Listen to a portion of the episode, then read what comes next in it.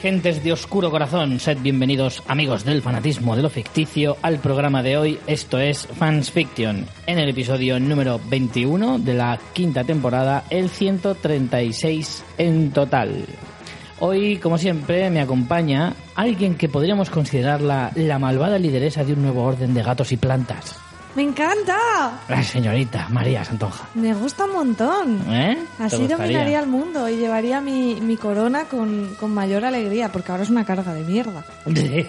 Hasta el día de hoy solo te ha dado disgustos. Sí, la verdad que sí. No vamos a engañarnos. Eh, yo soy Richie Fitano, el villano con ansias de dominar el mundo para así poder exiliar a Murcia de una vez por todas. Está muy feo todo esto. No, para nada. Cuando uno es un villano tiene que serlo con todas las de la ley. Y eso es de lo que vamos a hablar hoy. Señores, vamos a hablar de gente oscura, de gente mala, de gente que tiene ahí un reconcome por dentro. ¿Sabes? Que no le gustan las cosas bien hechas. No. Estamos hablando de gente mala, estamos hablando de villanos. Vamos a hablar de villanos de las series, los villanos más impactantes o más importantes de las últimas de los últimos años y eh, la gente que más nos ha impactado personajes importantes de series importantes Recientes. que ahora Todos son recientes. sí la mayoría son re- bueno la mayoría no prácticamente todos son de 10 años para acá aproximadamente o a lo mejor un poquito más y, y de eso vamos a hablar hoy pero María quiere comunicaros un mensaje importante Una gran novedad y es no que... marquéis la X en la declaración de la renta Podría hacerlo, pero bueno. Eh, nada, que os, os emplazo a que visitéis fansfiction.es, nuestra página web donde podéis ver las notas de este programa. Siempre os ponemos los enlaces y todos los comentarios de lo que hablamos en el episodio. Además, podéis acceder al contenido de otras eh, temporadas, episodios anteriores, temas que además son atemporales y podéis recuperar un día si estáis ociosos, un domingo, tenéis que pasar la aspiradora. Pues echar un vistazo ahí a ver qué programitas os pueden llamar la atención. Eh, además tenéis ahí las maneras de colaborar con nosotros. Podéis hacerlo convirtiéndose en mecenas de Fans Fiction por solo un dólar al mes en la plataforma Patreon, donde colgamos pues algunos comentarios exclusivos, adelantos de programas, eh, también tenemos un Telegram para que los eh, mecenas vayan interactuando y contando las locuras, en el que bueno pues cada día hablamos un poquito de pues en realidad de series y también de nuestro día a día y es muy divertido. Y además a partir de 5 dólares al mes participaréis en los sorteos mensuales que ahora los hemos tenido un poquito parados porque estábamos recabando regalitos pero hay que decir que los que vamos a hacer mm, van a estar muy bien. ¿Qué más? Podéis ayudarnos también haciendo vuestras compras a través de nuestro enlace de afiliados de Amazon, que a vosotros la compra os costará lo mismo y a nosotros nos llega una pequeñita comisión y nos ayuda a seguir con este proyecto. Es muy fácil, tenéis un banner en la web que pone Amazon, así en grandote, claro. Lógico. Ah, no lleva no llama engaño de ninguna manera No, no lleva engaño. Y podéis, eh, entráis en el banner, hacéis clic y hacéis ya la compra en Amazon directamente, normalmente, y nos llega la comisión. También si entráis en fansfiction.es barra Amazon, os redirige automáticamente. Y recordaros que si hacéis las compras a través de la app, los chicos de Amazon son malos y no quieren que usemos este tipo de tecnologías y no nos llega la comisión, solo si lo hacéis a través de- del ordenador. ¿Se le puede considerar villanos? Podrían ser un poco villanos en este caso. Han cambiado la interfaz de, de afiliados de Amazon, está muy bonita, pero no sé si eso lo han cambiado. Eso igual no les interesa tanto No, cambiarlo. Vaya, por Dios. Esta gente de Amazon. Esta gente mucho de Amazon. abrazar, pero luego. Pero luego tienen sus la planes ocultos, tienen sus planes ocultos. Y hablando de Amazon, vamos con mi maravillosa sección, producto más molono, más gracioso que nos han comprado con el enlace de afiliados a Amazon esta semana.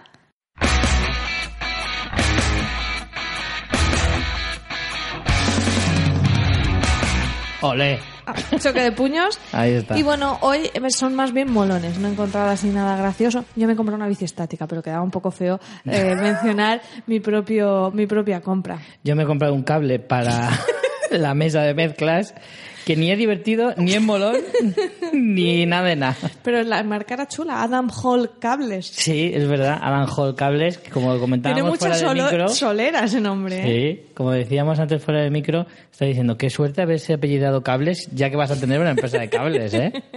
Es tener mucha suerte. A lo mejor su destino era ese, Claro. el de Adam. ¿Te das Es- él ha venido al mundo para tener una tienda de cables. Pues sí, yo me he comprado una bici estática muy chula eh, en Amazon que me ha costado 99 euros y aún no la he estrenado. O sea, sabéis que las bicis estáticas son unos percheros muy caros que la gente tiene en sus casas. Que además abultan un huevo. Esta es plegable, abulta poquito, es muy bonita, Richie, ¿no te gusta? Sí, bueno, vamos a ver. Yo como decoración de mi casa no la pondría, pero... En fin. Me llegó ayer, ¿eh? aún tengo excusa de no haberla estrenado, pero Mm. ya os contaré qué tal va la cosa. Yo tengo en casa una elíptica de esas que es más grande y caben más perchas. Y la tienes en el cuarto de la plancha, además. Sí, sí, sí, sí. Bueno, ahora lo hemos cambiado de sitio, pero sigue haciendo su misma función. Bueno, pues estos no son los productos que vamos a comentar, sino los productos de vosotros, los oyentes, los que utilizáis el enlace de afiliados, eh, saber que eh, si compráis cosas que molan o que son graciosas, podréis aparecer en esta sección. Y esta semana... Que es todo un privilegio, Es ¿eh? todo un privilegio, sí, sí, desde luego. Hay pocos comparables, el Nobel y dos o tres más. Más o menos. Bueno, pues esta semana alguien, no sé si es la misma persona, porque ese dato no nos lo facilita Amazon, lógicamente, pero hay dos compras que me han llamado la atención porque las veo muy, muy en simbiosis. Una es el pack 24, temporadas 1 a la 9 en DVD. ¿Qué te parece eso? De la 1 a la 9. Además, la 9 era un poco más corta, era esa que sucedía en Londres, tenía la mitad de capítulos y se hizo bastantes, como tres o cuatro años después de que finalizara la serie. Es curioso, ¿eh? Que fuese la 9. De hecho, es la única que me falta a mí por ver. Ya que me he rendido con la de 24 Legacy, que no me está gustando mucho y al final he decidido que no, y además creo que ni ha renovado. Pues entonces Contra todo pronóstico. Sí, pero no me parece mala compra, ¿eh? 24 es una pedazo de serie que quien no la haya visto, yo se la recomiendo siempre, aunque hayan pasado ya muchos años, merece mucho la pena. Y engancha que no veas, eso también te lo digo. Pues esa ha sido la compra de nuestro oyente. Vamos a ver cuánto le ha costado este pack. Fíjate que además en DVD, ¿no? Ya como que este formato está un poco más en desuso. Un poco vintage casi ya, claro, ¿eh? ya un poco vintage, porque ahora ya está más el Blu-ray o directamente las compras online. Pero también es cierto que es que hay precios más eh, competitivos, sobre todo en este tipo de packs. Este te cuesta 82,54. Mm. Not bad, para nueve temporadas está bien. Y luego la otra, que ya no sé si te parecerá también, porque ya es un poquito más casposita, es el pack Héroes más Héroes Reborn. Series completa. Por 61,59. Si me, si me dicen, eres Reborn, ¿Te la regal- regalo? regalo, entonces digo, vale, pues entonces no quiero ninguna de las dos. ya no me compro el pack. Qué horror, tío. Qué lástima de serie. A la semana pasada hablábamos de Prison Break, que tuvo una primera temporada genial y que luego se perdió. Con Héroes pasó lo mismo. Además, como son más o menos de la misma época, también sufrieron la, la huelga de guionistas y, Que hemos estado al borde casi de una huelga de guionistas, ¿eh? Lo que pasa es que nos hemos librado al final. Y la huelga de dobladores ya ha terminado, Richie. Por fin. Sí. Y ahora, ahora, por Ayer Dios, menos mal, porque estaba pasándolo mal, ¿eh? Tengo todas las series ahí por acabar y es mucho agobio de un ser humano. Y ahora, ahora, jolín. Porque verlo en versión original no, No, no me lo planteo. No, sí, a a ver, hay muchas series que veo en versión original. Bueno, muchas no, pero sí que hay algunas que veo en versión original y no me molesta y, y no tengo problema. El problema es que cuando ya empiezas a ver una doblada, pasar a la versión original mm, me cuesta. Igual que al revés, si la veo en versión original, luego cambiar a la doblada me cuesta.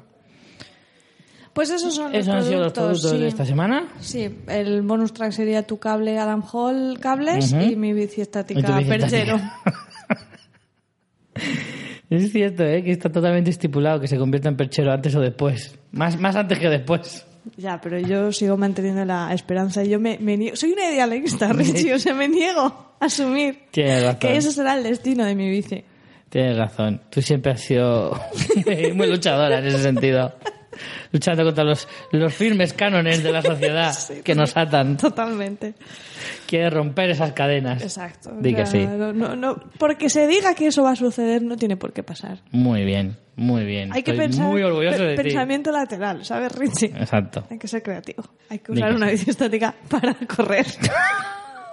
Claro, hay que ser original. Exacto. Efectivamente. Bueno, pues después de estas divagaciones varias, vamos con el tema de la semana, que tenías muchas ganas de hacerlo, aunque es un poco trampita, Richie. Confiesa que esto ya lo tratamos, pero en una época en que no Mm. nos escuchaban ni nuestras madres. Sí no. Y te a explicar por qué. Explícalo. Resulta que es cierto que este tema no exactamente este tema. Es que a lo que voy es que la última vez que hablamos de este tema fue nuestra primera temporada. Allá en los anales de la historia quedó ese inicio de este programa. En esa primera temporada corta. Eh, y claro, es un tema que no tratamos igual que que si lo tratáramos ahora. Y segundo y más importante, hablamos de villanos de cine.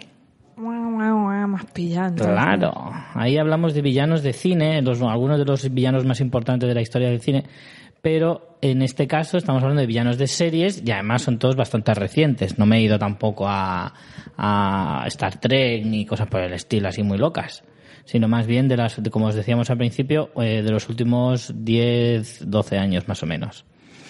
Así que son todos bastante recientes. Así que en realidad no he hecho tanto trampa. Digamos que he encontrado un vacío legal. Ahí. De todas formas, yo pienso que ahora que estamos en la, e- en la era de los reborns, rebirths... mm, Claro, nos hemos hecho un rebirth de nuestros propios programas. ¿no? Exacto, podríamos rescatar algunos de esos programas del principio, incluso de la primera, segunda temporada, y hacer alguno nuevo o, ver si hay algunos temas que se pueden renovar porque han pasado ya muchos años. Yo aquí instaría a nuestros queridos oyentes a que si no escuchaban fans en la primera temporada, que entren precisamente en fansfiction.es, echen un vistazo a esos antiguos programas. No hace falta que los Eh, escuchen. Ahí lo has dicho. Pero si hay un tema que les guste, que nos escriban y nos digan, queremos un reborn de el eh, 1, mm, el S1E3, por ejemplo. Claro, claro. Por ejemplo, yo, mira, así de cabeza, ¿eh? Los míos de cabeza. eh, en la primera temporada tuvimos temas muy interesantes. Por ejemplo, tuvimos uno muy interesante sobre personajes femeninos emblemáticos. Que recuerdo que lo hicimos en los primeros dos o tres programas porque coincidió el día, Mm, El de, Día la de mujer trabajadora. Pero además, en estos años, pues han surgido otros personajes Claro. muy interesantes. Probablemente por ejemplo, más estoy, de los que estoy había viendo entonces. aquí mi muñeco Funko Pop de Eleven, 11. Correcto. Stranger Things, por ejemplo. Claro, ese sería un buen tema para volver a abordar. También recuerdo, por ejemplo, que estuvimos O hablando. Carol, también tengo un Funko de Carol, que también es una personaje muy chula. Hablamos de padres. En el Día del Padre también hablamos de padres emblemáticos del cine. También lo podíamos ampliar a cine y series. Padres que han marcado época como Darth Vader, por ejemplo. Spoiler. y cosas así. Y no sé, así de memoria, habían algunos temas así De guanchis. esos de listas monográficos que te Sí, gustan a ti. sí, sí, sí. Hicimos uno de series británicas, por ejemplo, también. Sí, de- desde entonces ha estrenado un montón. Claro, por eso. Que por eso que tenemos muchos temas de esa primera temporada, a lo mejor de la segunda también podríamos rescatar alguno, que, que a lo mejor, como ya han pasado varios años, se pueden buscar el mismo tema pero distinto material. Entonces, pero bueno, hoy vamos con el tema de que toca esta semana, villanos en las series, y he puesto algunos de los pesos pesados de los últimos años, ¿eh? La verdad es que me ha dado un poco de pena porque he tenido que dejar alguno fuera para que no me- se me hiciera una lista muy larga. Así que igual, como estamos hablando de Rebirth y Burning, no sé qué, y secuelas y precuelas, pues igual dentro de un tiempo podemos hacer una segunda parte de este tema. Eh, ¿Quieres que empecemos ya? Adelante. ¿Algo loco? Sin temor. Pues voy a ir de los más recientes a los más lejanos en el tiempo, más o menos. ¿Vale? Los he pensado de esa manera. Entonces vamos a ir con los que están así un poquito más ahora mismo en ebullición, como pudiera ser, por ejemplo, uno de los que más nos ha sorprendido esta reciente temporada televisiva, y no podría ser otro que el magnífico Negan. Chan, chan, chan, chan, chan, chan. También tengo un Funko de Negan, Correcto. que en abril me, me he venido muy arriba con el tema. Sí, ya te veo. Bueno, pues hoy vamos a hablar de villanos y el primero de la lista, como digo, es Negan de la serie The Walking Dead. Su primera aparición tuvo lugar en el último episodio de la sexta temporada, aunque ya se venía hablando de él durante varios episodios. Eh, he hecho una pequeña ficha de cada uno de los personajes y en esta ficha he puesto, por ejemplo, habilidad especial o algo que le caracterice especialmente. Y en el caso de Negan eh, hemos puesto someter a la gente. Digamos que su mayor habilidad o su, o su rasgo de como villano más característico pudiera ser el que es capaz de someter a todo el que está a su alrededor, ya sea eh, enemigo o amigo, entre comillas. Porque amigos creo que en realidad no tiene muchos, por no decir ninguno. No, tiene súbditos, no Tiene son amigos súbditos. en ningún caso. Correcto. Eh, también he querido añadir en la, en la ficha el motivo por el que podemos considerarle malvado o por qué es tan villano o, o el malo de la película, por así decirlo, ¿Por ¿no? qué es tan villano? Claro. Soliloquio ahí. ¿Qué te ¿Por qué? ¿Oh, por qué? Sí. Pues en este caso es porque su deseo, eh, al menos dentro de la serie, es gobernar el mundo devastado de The Walking Dead, o al menos todo lo, todo lo más bien cercano, ¿no? El territorio en el que él se encuentra y, lo, y, y poco a poco va aumentando ese radio de, de, de opresión que tiene sobre la gente y digamos que ser, pues eso, el mandamás de, de la zona, ¿no? Un auténtico dictador. Entre sus características más, eh, más características, ¿vale? Está su, su fiel compañera, el bate Lucille. Lucille, por supuesto, ya Es aparte de su... son, son cositas que, que les dan a los villanos mucha, mucha presencia, ¿no? El que tengan un arma característica, un look característico, Claro. unos andares característicos. Y yo creo que en el caso de Negan lo cumple todo, ¿no? O sea, tiene esa manera de expresarse, vacilona, de moverse, de, de bueno, pues eso, el, el look que lleva con las botas, con el... Con la el- chupa de con la chupa cuero. de cuero, con Lucille ensangrentada, con los pinchos, el bigotín y la, la barba de, de presidiario, de este rollo de no me afectan cinco días. Eh, yo siempre pienso que un personaje que pueda trascender y que se convierta en emblemático tiene que ser un buen disfraz de carnaval. Es verdad. Si tú, o un buen Funko. Funko no nos patrocina, ¿vale? Pero. Ojalá. Es que los tengo delante. Son tan bonitos. los he sacado hoy de las cajitas. Pues si, si tú puedes sintetizar estéticamente un, un villano, o ya lo ampliaría a un personaje, ¿no? En un. En, un, en eso, en un, en un monigote con los ojos con dos puntitos, o en un disfraz que te lo vas a hacer de cualquier manera y aún así se te reconoce y eres ese personaje, es que, joder, es que lo han hecho bien, ¿no? Es que le han dado esa personalidad y, ese, y esa caracterización. Y Negan me parece que, bueno, que es excelente. Yo en el cómic no, no, no lo he leído, pero creo que sí que físicamente se, se corresponde mucho, ¿no? ¿Tú lo has tenido oportunidad de ver? No, porque no he llegado todavía a ese punto. Estoy, sabéis que yo sí me leo el cómic, pero no he llegado todavía hasta esa, hasta esa, hasta ese punto del, del cómic. Entonces, no sé exactamente qué paralelismo hay, pero por lo que he oído de gente que sí que lo ha leído ya, dicen que hay bastantes similitudes y, bueno, hay opiniones un poco para todo, ¿eh? Hay gente que dice que se parece bastante, gente que es mejor el del cómic, gente que dice que es mejor el de la serie, a pesar de que lo hayan leído también. Y, pero bueno, yo creo que has, has dado, a ver, la iconografía en general, convertirte en un icono de la televisión o tal, es importante. Y, y más que nada porque te da sobre todo popularidad. Al margen de que seas mejor, peor o gustes más o menos, Y en sobre la todo que popularidad es importante. gente que no, se, no siga esa serie reconoce a ese villano, que eso también tiene mucho mérito. Efectivamente, para conseguir trascendencia, eh, no solo tienes que ser un personaje muy bueno, sino convertirte en eso, en puro eh, icano- icono, Icono, icono, icono. quiere decir iconografía, pues ser pura iconografía de, de tu serie en concreto o de la cultura en general. Hay muchos villanos que es eso, se reconocen sin necesidad de haber visto esa serie o esa película y demás, porque se convierten en, en pura cultura popular o, o cultura pop o llámalo como quieras. Sí, por ejemplo, hablábamos de villanos de, de villanos, ¿no? Lo, lo has mencionado cuando los padres, ¿no? Darth Vader. Darth Vader, Claro. aunque no hayas visto Star Wars, todo el mundo sabe cómo es y Mm. lo reconoce y, y es por muchas cosas, es por el traje, es por la voz, es por las frases emblemáticas y al final, pues, trasciende. Claro, pero además, a ver, evidentemente hay, es que, a ver, hay varios factores en ese sentido, yo creo. O sea, puedes, Darth Vader, por ejemplo, es muy conocido porque la trascendencia de Star Wars es enorme. Hombre, y claro. aparte que, que la Sí. cantidad de años que lleva. Si tienes un personaje así, pero está en una serie muy menor o en una obra muy menor, si lo ampliamos, pues obviamente pues, es muy difícil que se convierta en icono, ¿no? Mm. Pero sí que es cierto que mm, hay distintos villanos, vamos a ver en esta lista distintos villanos, pocos utilizan un arma concreta, como en el caso de, de, de Negan. Eh, de hecho, me lo estoy repasando, es el único. El único que tiene un arma reconocible que dices, ese es el arma de Negan. ¿Vale? Porque es demasiado, es muy, muy iconográfica.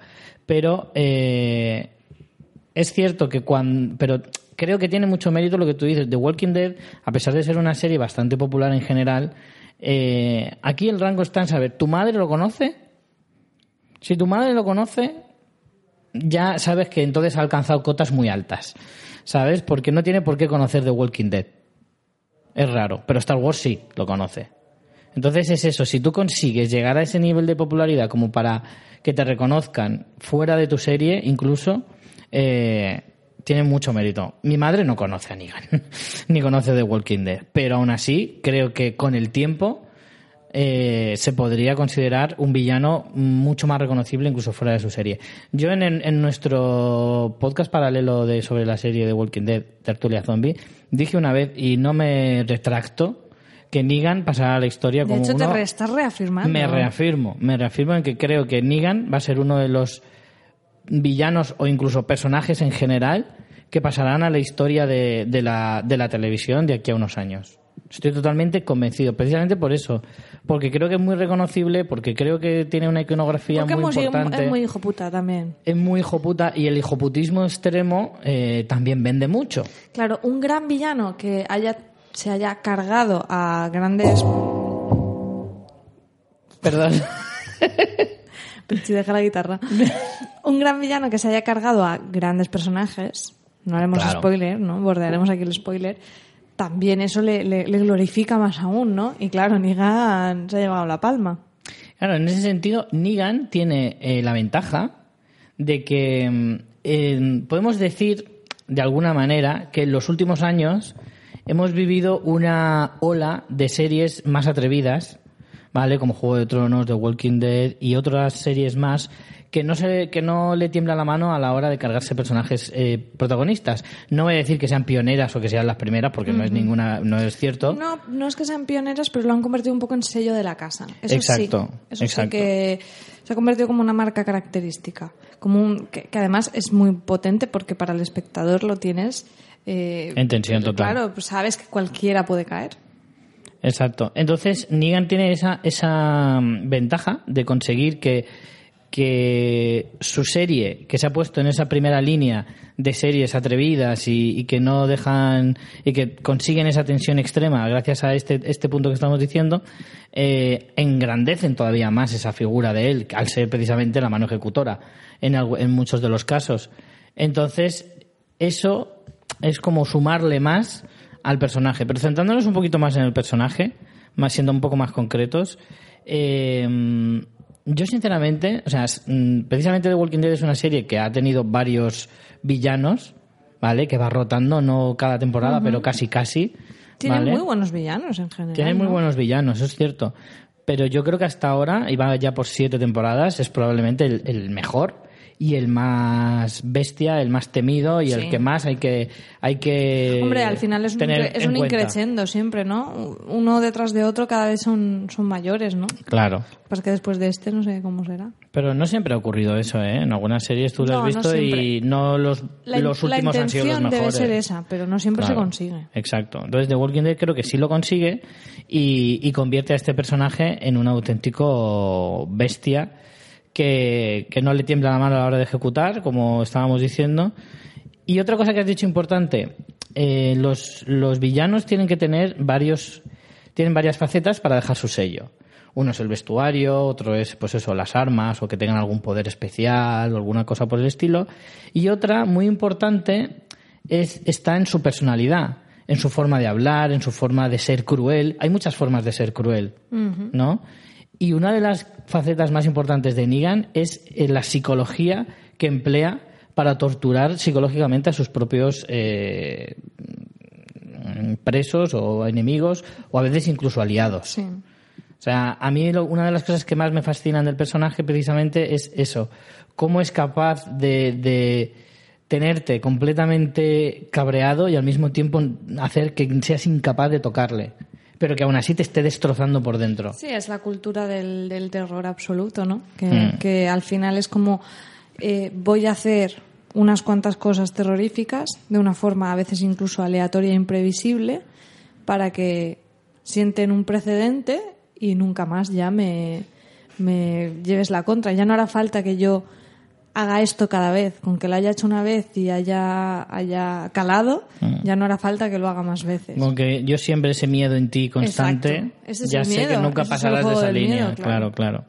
Efectivamente, la es como forma... lo- los, eh, lo- las cosas más terribles de, ¿no? de gente que está secuestrada y está con la puerta abierta, Eso es. ¿no? Mm, ¿Por qué? Porque te tienes tan aterrorizado que tú ni siquiera vas a salir aunque tengas la puerta abierta.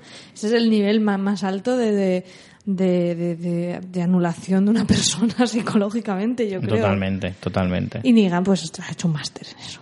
Sí, es cum laude, probablemente.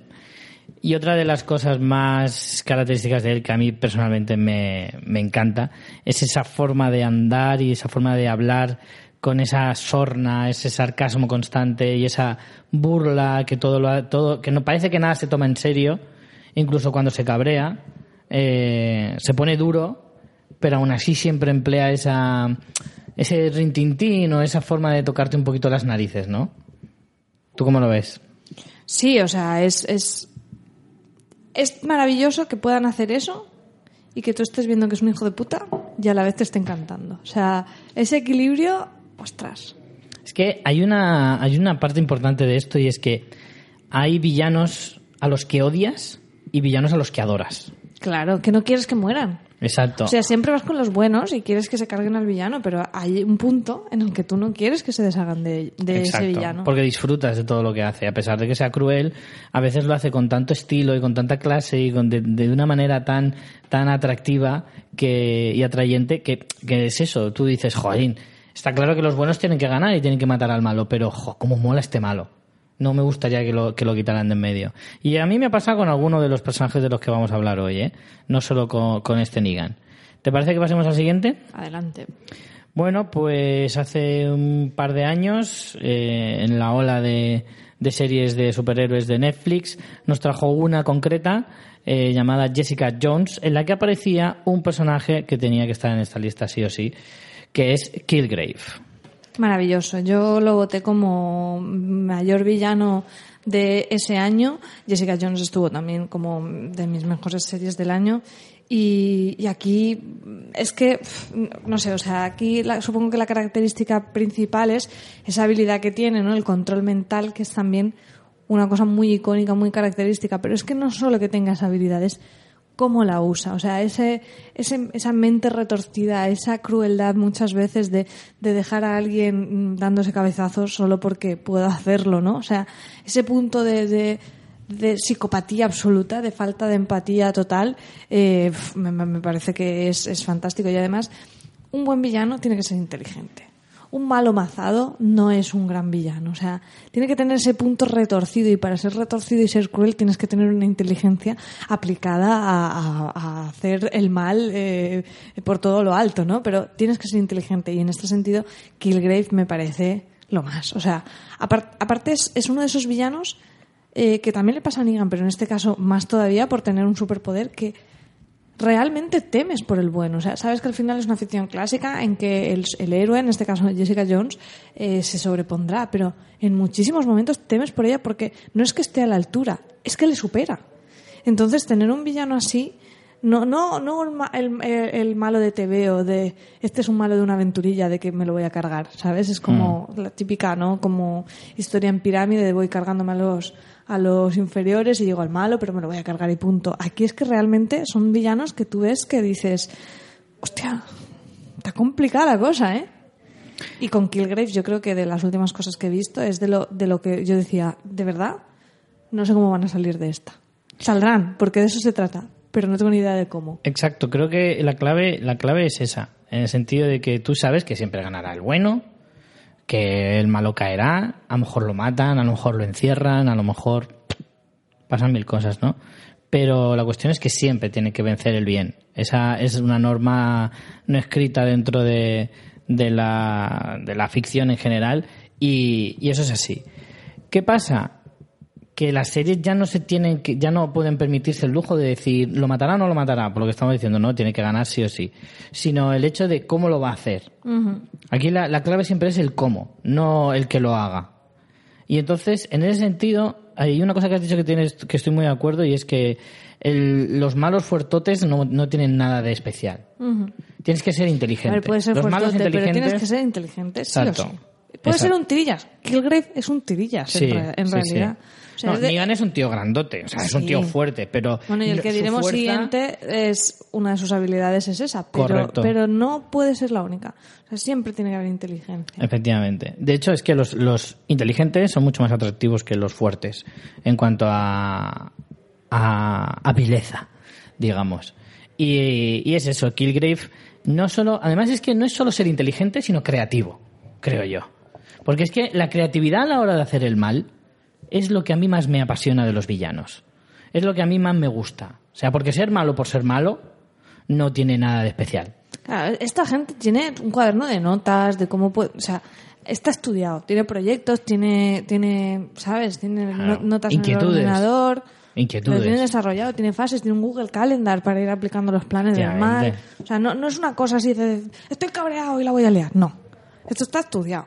Y esto me los imagino también, lo típico que estás eh, planchando y de repente, ¡ostras, se me ha ocurrido una idea genial para torturar a uno! La voy a apuntar que si no se me olvida. Totalmente. Totalmente. ¿Sabes? Eso también le pasa a los señores malos, a los, a los, a los guardianes del mal. Tenerlo en cuenta, son personas también, ¿eh? Claro. Algunos hasta necesitan una secretaria porque si no se lo apuntan se les olvida. Ahí Dicen, está. Joder, esa idea que tenía yo buenísima de tortura, que no me viene. La tengo en la punta de la no lengua. me viene. Me quiere venir y no me viene.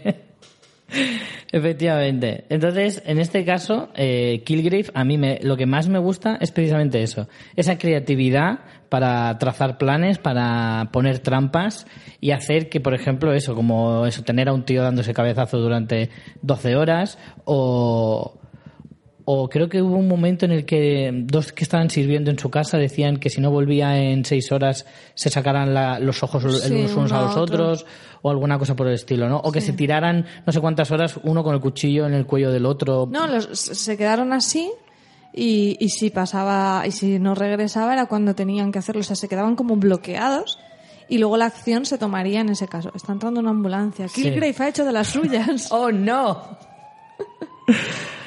Es eso, sí, pero, pero es esa, esa creatividad, ese ingenio a la hora de decir, pues podría tenerlos, yo qué sé, atados en una silla, que sea tener uno al otro y ya está. No, no, no, no.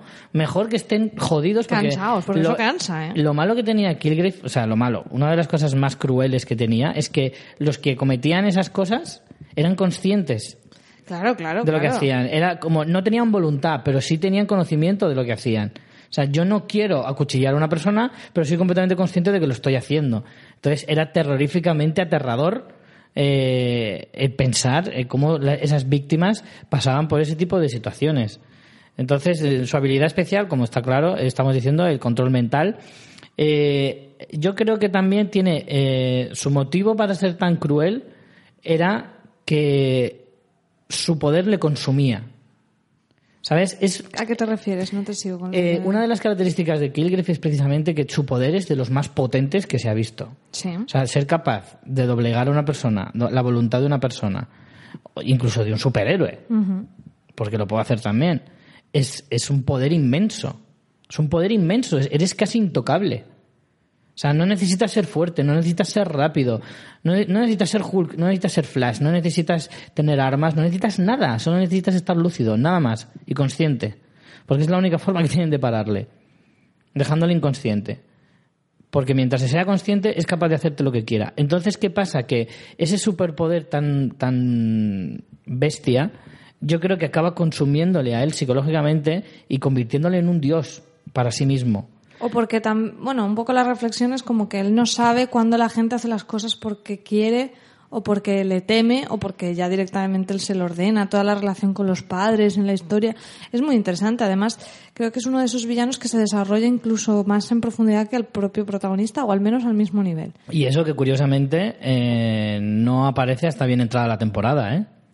Sí, la verdad que sí. Le- lo recordáis, sí, sí. creo que hasta casi casi la mitad de la temporada no se le nombra, pero no aparece de- en pantalla y no se sabe mucho de su historia. Y es increíble que Eclipse a la protagonista. De hecho, vemos antes las consecuencias de sus actos. Por ejemplo, vemos a esa chica que está en una cama y no Mm. puede moverse, ¿no? Que es el, es el caso que Jessica Jones investigue por el que llega a Killgrave. Mm. Y vemos a esa chica que no, que no se puede mover. O sea, vemos antes lo que le han hecho, vemos una víctima antes que, que a él, que también es una cosa muy, muy típica de presentación de los villanos porque funciona muy bien.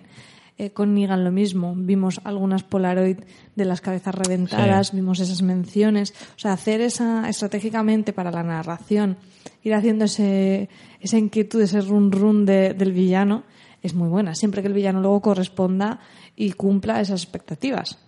En The Walking Dead tuvimos lo mismo con los wolves, los lobos, y por desgracia estos vi- villanos no eran villanos porque no eran inteligentes. Correcto. No cumplieron. Eran fanáticos. Sí, no, no cumplieron las expectativas. Aparte, porque tampoco se desarrollaron, ¿eh? A lo mejor podrían haber sido, pero también se creó lo mismo. Tú veías ahí las pintadas, los lobos, los wolves, aquí, para allá, uh, ¿qué van a hacer? La lían. Te encuentras un poblado destrozado con esos símbolos y dices, hostia, esta gente, esta gente. Y luego cuando los ves, si te cumple eso, pues es la leche. Porque tú ya sabes to- todo el mal que hay en. Y en Killgrave eh, me parece que está muy bien construido ese personaje y esa presentación del personaje. Sí, pero volviendo un poco a lo que te decía, es eso. Yo creo que el, el personaje acaba consumido porque efectivamente, primero porque no tiene control, a pesar de que él cree que sí lo tiene, control sobre todos, en realidad no es tan así, porque es lo que tú dices, porque al final acaba afectándole a él psicológicamente el hecho de que nunca sabe por qué o quién está con él y tal. De hecho, con Jessica eh, quiere jugar un poco a eso, ¿no? Intentar convencerla sin obligarla a que le quiera. Y no lo consigue. Aparte es como que maneja peor la frustración que otra persona, porque como siempre consigue lo que quiere, Exacto. para él asimilar que tú no puedes hacer que alguien te quiera, que al final es un poco el, el desarrollo de, de la trama de Killgrave. O sea, puede controlar todas las mentes, pero no puede controlar los sentimientos. Y eso, que para una persona normal que se maneja con la frustración porque no consigue todo lo que quiere habitualmente, de hecho consigue muy pocas cosas de lo que quiere, pues es como tan obvio y tan en plan, ob- ¿sabes? ¿no? ¿Qué te, qué te esperabas? Pero para él, que siempre consigue todo, que eso sea lo único que no puede conseguir, le, le lleva a una frustración ya, ya, ya padecer muchísimo, porque al final él, en su manera retorcida y, y- y de loco psicópata, está enamorado de ella y es como, no puedo eh, asumir que no me quiera y es como, si tengo todo el poder del mundo, ¿cómo, puedo, cómo no puedo cambiar eso? ¿no? Entonces es, está muy bien, o sea, es, es otra cosa de los villanos que tienen que ser complejos.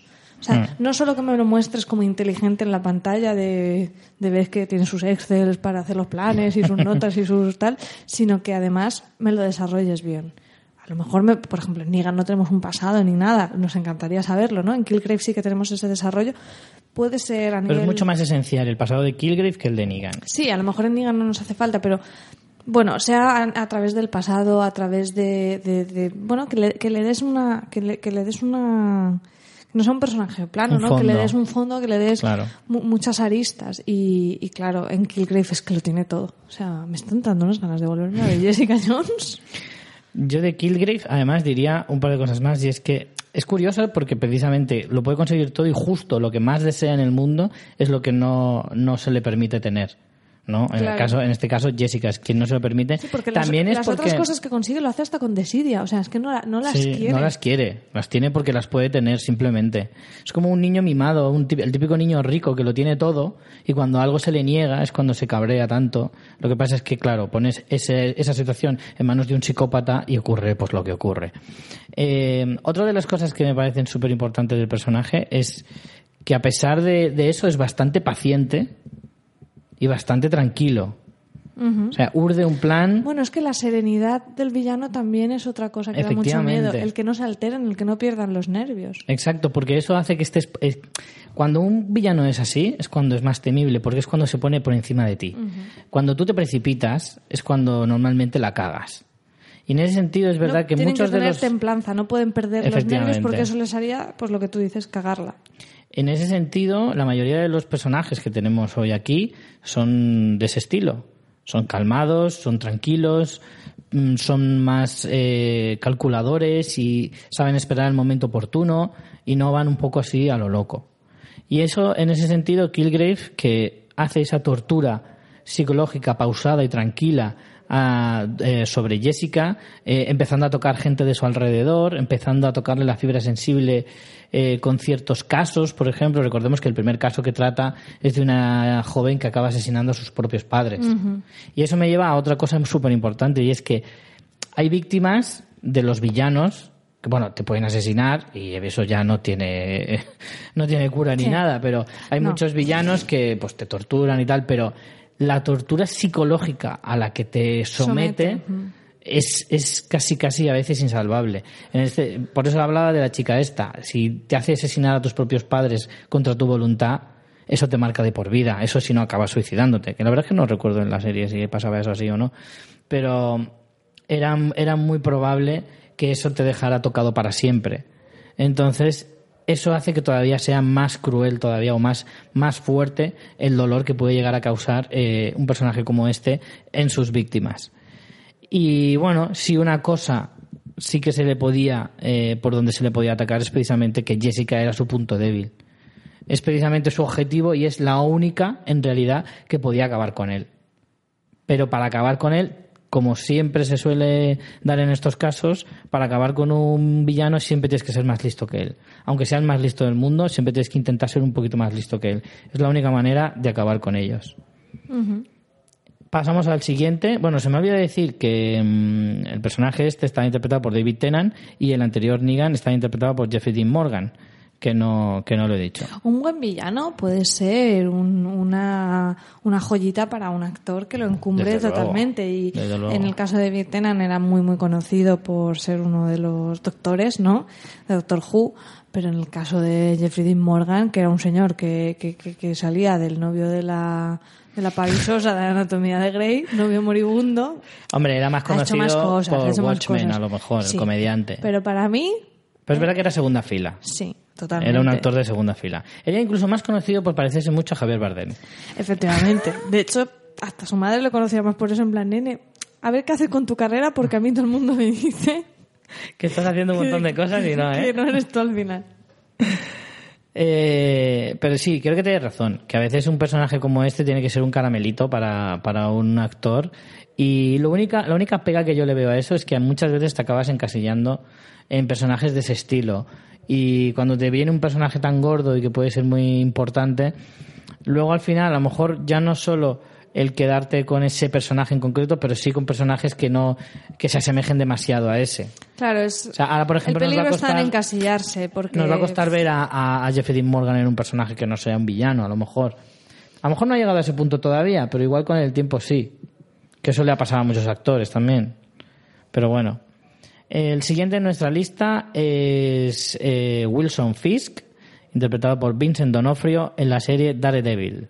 Fue el villano de la primera temporada, tuvo una pequeña aparición en la segunda temporada y todo apunta a que en la tercera volverá a ser un grano en el culo para el señor eh, que ronda las noches de Hell's Kitchen. En su habilidad especial tenemos eh, una gran fuerza. Es el personaje al que nos referíamos poco- antes. Sí, es el que comentábamos antes y aquí eh, sería un poco excepcional eh, Wilson Fisk por el tema del perder los nervios, es- ese punto Hmm. de, de- de irascibilidad y de descontrol sí que lo tiene Wilson Fisk a diferencia de, de otros villanos más calculadores, aunque por ejemplo Negan pueda ser eh, súper violento físicamente. Bueno, Hmm. al final todos usan la violencia físicamente porque Kilgrave lo hace, pero como que no se mancha las manos, ¿no?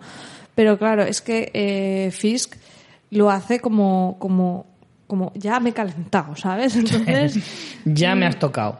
el problema. lo, el- pa- lo que parece que nunca le llega a, a- a perjudicar, ¿no? Parece que dentro de ese, de ese caos que se desata en él, eh, por ahora no ha tenido unas consecuencias súper, súper terribles, porque como al final es tan poderoso, incluso aunque eso pudieran ser cagadas, lo acaba solventando. Claro, ahí está la diferencia. Wilson Fisk, de, la- de los que hemos visto hasta ahora y probablemente de la mayoría de los que veamos, Wilson Fisk tiene una característica y es que tiene mucho más poder que el resto de, personajes. En el sentido de que efectivamente es más intocable, primero es multimillonario, ¿vale? Eh, eso es otra de sus habilidades especiales, o podría considerarse casi un superpoder, y si no que le pregunten a Bruce Wayne. Eh, en el sentido de que al ser tan poderoso es más difícil tocarle.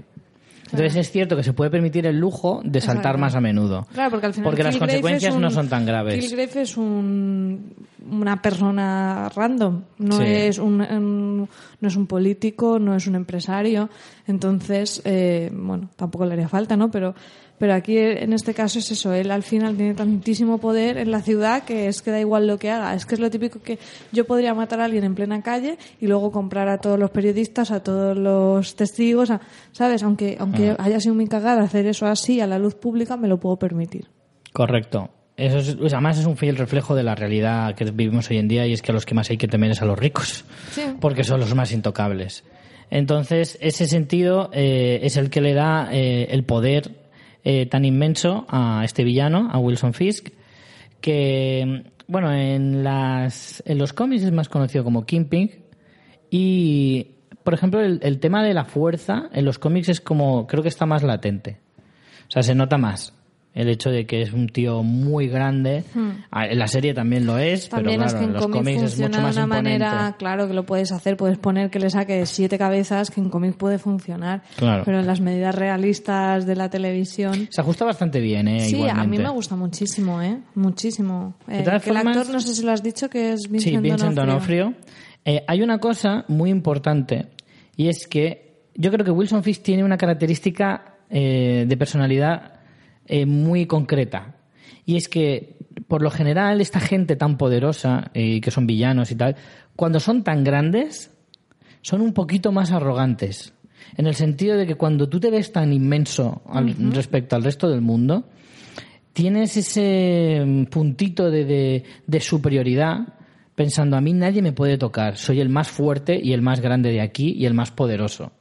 Eso en los villanos tipo Killgrave, por ejemplo, no es, no es tan notorio porque son gente, pues es eso, eh, Killgrave es un tipo normalillo, tirando a tirillas, si me apuras. Pues es un tío delgado y tal, pero Wilson Fisk es un tío grandote, fuerte, entonces tiene ese punto de, de- de arrogancia extra, ¿no? De los que son increíblemente grandes. De hecho, es una cosa que, que también le marca desde su infancia, eh, porque la infancia de este personaje también tiene mucho que ver. Hablábamos del pasado de Kilgrave, el pasado de Wilson Fisk también ha, ha moldeado muchísimo su personalidad como, como el malo.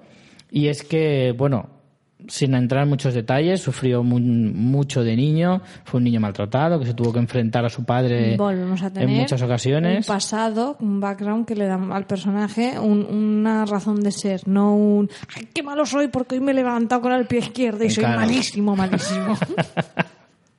que es un poco entre villano y chiquito la calzada, ¿no? Me ha salido Sí. un poco así, ¿no? Cada vez de esos días que te levantas y dices, ¡uh, qué malo soy hoy! Me he levantado de un malo que no puedo conmigo No mismo. voy a abrir la puerta al ascensor a los Nah, vecinos. no voy a reciclar todo al mismo cubo. ¡Hala! ¡A lo loco! Voy a acabar con el mundo. Efectivamente. Hay días que te levantas así y nada, te conviertes en un villano y se acabó. Eh, Entonces, en ese sentido, eh, pero además entendido lo que quiero decir con lo del tamaño. Sí, sí, porque además eso es como desde pequeñito, ¿no? O sea, desde el cole a él no le decían nada. En el cole no era un gran empresario que controlaba la No, ciudad, claro. pero igualmente no le tosería a nadie. Entonces sí, sí, sí lo entiendo y estoy de acuerdo. Luego también, a ver, esto es una característica muy típica de todos los villanos en general, pero eh, tienes que dejar claro, eh, ya sea con tu crueldad o tal, que eres absolutamente implacable. Y a veces es eso, tienes que mostrar a todos que eres intocable y que nadie puede toserte. Y muchas veces, si tienes que cargarte a un socio o tienes que cargarte a alguien que en principio no es tu enemigo o que pueda ser incluso un aliado, eh, para demostrar a los demás que nadie puede dar su palabra eh, por encima de la tuya, eh, no, le tiembla el pulso, ¿no? Y de eso, el caso de, de Wilson Fisk en Daredevil lo deja claro en los primeros episodios, que de hecho asesina a un socio de una forma bestial que a mí se me quedó marcado. ¿Sabes a lo que me estoy refiriendo? Y, pero eso es una característica muy, muy, es como, si quieres ser un buen villano, tienes que hacer check aquí también. Claro. ¿Sabes? Esto no te puede faltar. El ser absolutamente implacable y no tener ni el más mínimo reparo a la hora de hacer cosas de este tipo, que tiene que estar ahí. en Es la orden del difícil hablar de esto sin hacer spoilers, pero Sí. yo creo que los que han visto la serie te están entendiendo están perfectamente a lo que te refieres. Si podemos encontrar algún motivo para su maldad, en este caso creo que es la simple, pura y ancestral avaricia. Punto y final. Quiero decir, este es un hombre de negocios y lo único que quiere es eh, dominar la zona en la que vive, ser un poco eh, el poseedor de Hell's Kitchen y que los negocios le vayan bien y que cada vez gane más dinero. No tiene más. No hay ningún poder oculto ni ninguna otra, otra razón de ser. En este caso es el bill dinero, punto y final. Eh, pasamos al siguiente. Yo reconozco que este es uno de mis favoritos. Siento algo, pura debilidad. Y como hemos tratado varios temas, hoy hemos hablado desde el mundo de los superhéroes hasta el, el apocalipsis. Capa y espada, capa y espada. No, vamos capa y a capa y espada. Y claro, una serie como Juego de Tronos nos ha ofrecido muchos, muchos eh, villanos, a cada cual mejor. Podría haber puesto en esta lista 5 o 6 tranquilamente, pero me voy a quedar solo con uno como representativo de la serie. eh, pero vamos, ya digo que podríamos meter algún otro seguro. Estoy hablando de Ramsey Bolton, interpretado por Iwan Reon, eh, que aparecía a partir de la tercera temporada. Eh, sinceramente, aunque pueda parecer, dices, coño, solo tienen todos. mm, este tiene un puntito más. Creo que su habilidad especial es precisamente su crueldad. Los hay cru todos son crueles. Kilgrave es muy cruel, Fizz es, es, es tajante, Negan también es muy cruel, pero creo que si hay alguien cruel de toda esta lista, el más cruel probablemente fuera Ramsey Bolton. Porque una cosa es que tú seas cruel eh, ¿Más que por desidia o por, o por o por querer imponerte, pero es que Ramsey disfruta siendo cruel, disfruta con el dolor y eso tiene un puntito más. Y Negan no. Es que esto está como Yo creo votar, que ¿eh? no disfruta tanto. ¿Te parece? Disfruta, disfruta viendo cómo los demás sufren. Podríamos hacer una encuesta aquí de cuál es el más cruel, cuál es el mejor, Mm, sí, sí, sí. cuál es el más malvado, cuál es el más inteligente. Las encuestas de Twitter solo te dejan poner cuatro opciones. Eso es una pena. Porque podríamos poner quién es el más malvado, cuál es el mejor malo, cuál es el más poderoso o alguna cosa por el estilo. Estaría bien. Entonces, Por cierto, acabo de pensar una cosa que no te he consultado, pero me parece estupendo para hacerlo hoy. ah, muy bien. ¿Qué te parece A ver. si aparte de lo de la encuesta, sorteamos hoy esa pedazo de lámina de Negan que tenemos hecha por nuestra amiga Carmen Moreno? Mm, Bien. En el programa de villanos mejor que nunca. Se me había ocurrido que, que lo hicieran participando en la encuesta o algo así, pero no sé, tenemos que darle una vuelta. Hombre, podemos hacer eh, un formulario tipo como los que hacíamos de los premios de Juego de Tronos, un formulario de, eh, no sé, en la página web, en la entrada de, de este programa podemos ponerlo para que puedan rellenar el formulario y luego de entre todos los participantes les sorteamos la lámina. Vale, me encanta esto, esto trabajo de campo, de trabajo de, de- de despacho que hacemos en directo, me parece muy bien. Os pondremos también el enlace, la lámina es una pasada, la lámina de Negan, y yo creo que hoy es el día perfecto para sortearla, hoy que hablamos de villanos. Echar un vistazo en carmenia.es y ahí podréis ver la tienda que tiene en Etsy, Carmen, con la ilustración de Y otras muchas que está haciendo, que son una, una verdadera pasada.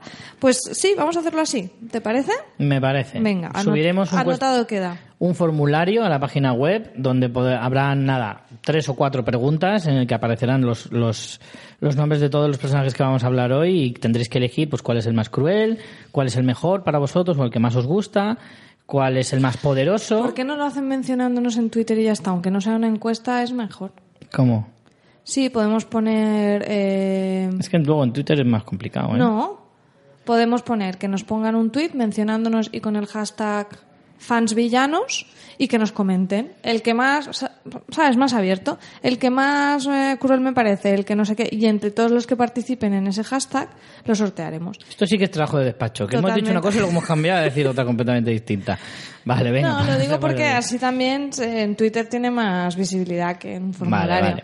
Hashtag eh, fansvillanos, anótatelo Richie para ponerlo en el guion y, y os sortearemos la lámina de Nigan. Y damos de tiempo, pues venga, vamos a dar de tiempo. Hasta la semana que viene, Hasta que- el día 22 de mayo. Vale. ¿Os parece bien? Sí, a lo mejor no lo decimos... Sí, dicen todos los oyentes en sus casas. A lo mejor no decimos quién es el ganador en el próximo programa para dar un poco más Claro, un tiempo para el más siguiente. tiempo. All right, vamos. A ver, que lo apunto en el... Se oye el teclado de Richie construyendo El este concurso en directo. Hashtag Fans villanos. fans villanos. Con- por supuesto, tendréis que mencionar la cuenta de Fans Fiction. Claro, el hashtag y la cuenta de fansfiction. Vale. Pues ahí queda. Estábamos con eh, Ramsey Bolton. Uy, que me ha venido un, un hipo. Eh, estábamos con Ramsey Bolton. eh, no sé por dónde me he quedado. Que te has saltado aquí con estas ideas locas tuyas. Ya. No, que. Ah, sí, con la que tú excesiva, estabas diciendo. la excesiva Todo crueldad. venía porque tú decías que era muy cruel y a mí me- se me plantea una duda de la que no tengo respuesta y es: ¿es más cruel Ramsey Bolton que Negan? Usen el hashtag, amigos, y coméntenos. Yo te voy a argumentar que sí, y te voy a explicar por qué. Venga, dale. Yo creo que Negan disfruta mm, disfruta viendo sometidos a los demás.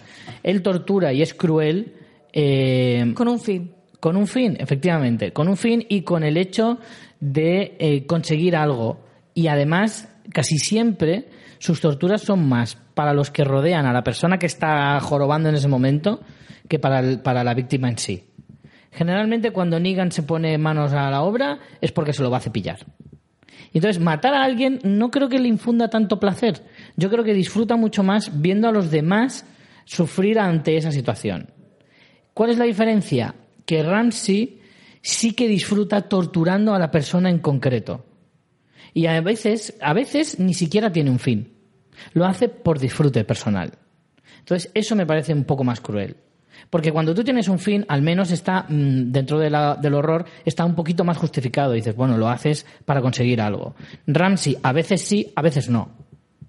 Y, la mayoría de veces podrías matar a alguien. mm, a ver, Negan es muy cruel matando, pero Negan ha matado a uno a batazos y lo ha matado a, los tres golpes. No se ha recreado en exceso, ¿no? No se recrea tanto. O puedes quemar a un tío lo quemas en 10 segundos está muerto. Bueno, Sin pero es que, embargo, por ejemplo, Ramsey cuando se ha ha recreado muchísimo. Cuando ha tenido, cuando ha tenido, por ejemplo, a Rick y a Carl eh, amenazando, voy a matar a tu hijo, no, le quitaré el ojo, no, córtale tú la mano, si no. Lo digo así todo como muy disperso para el que no lo haya visto, que no, sabe, no sepa procesar esto, ¿vale? Pero el que lo ha visto sabe a lo que me refiero. Todo eso es muy cruel también. Te voy a poner un ejemplo muy sencillo.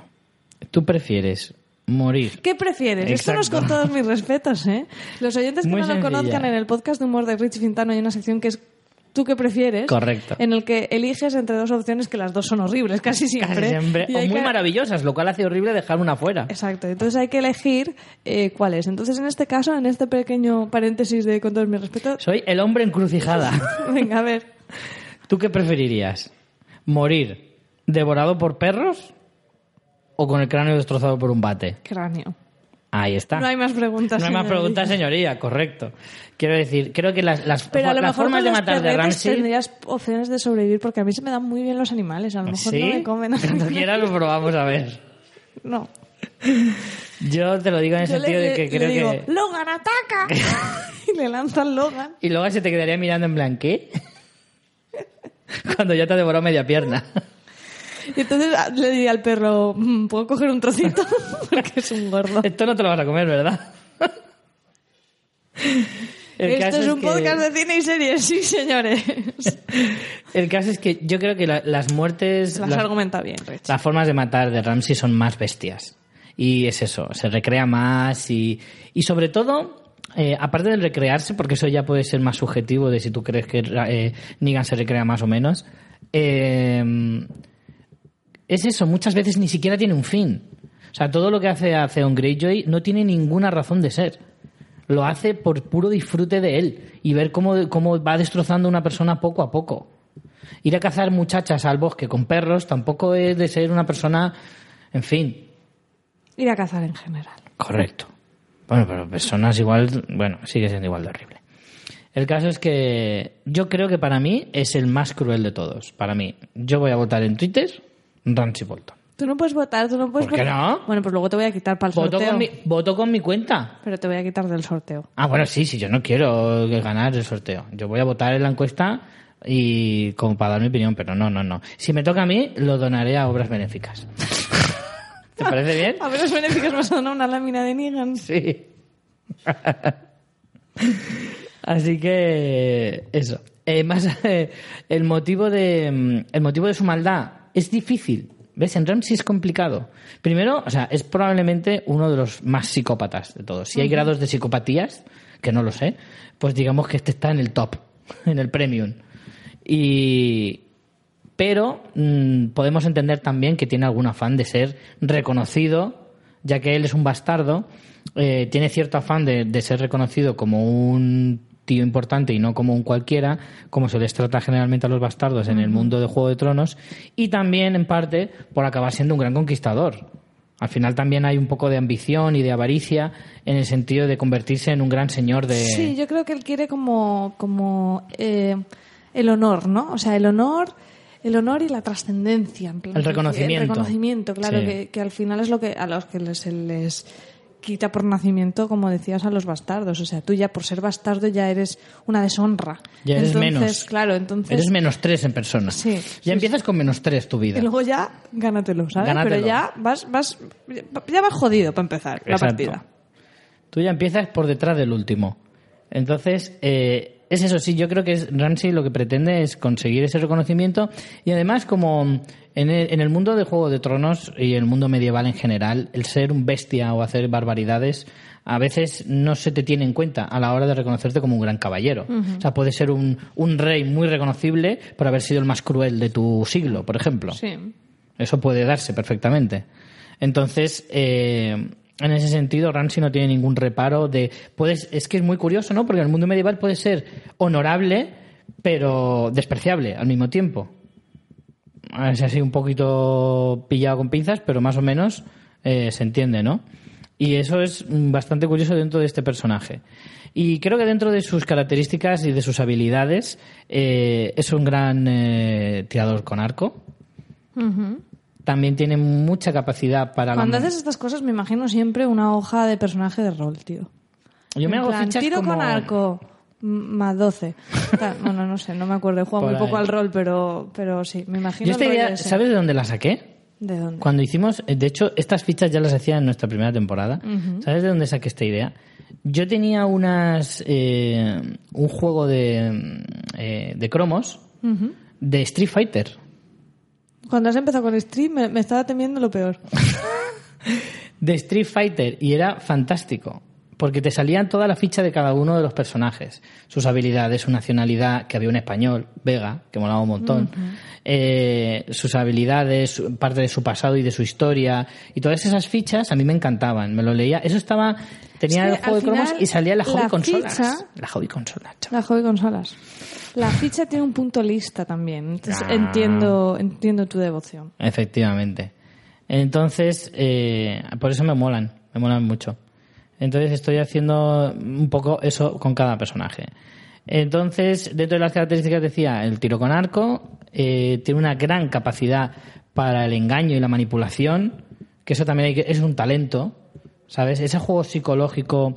eh, a ver, Negan, Negan, por ejemplo, es un personaje que no puede ir con eso, no puede utilizar eso No, tanto Sutil no es. porque efectivamente no es sutil, un- no es un tipo sutil, pero no, mm, al ser ya un tío bastante relevante dentro de su universo, es difícil.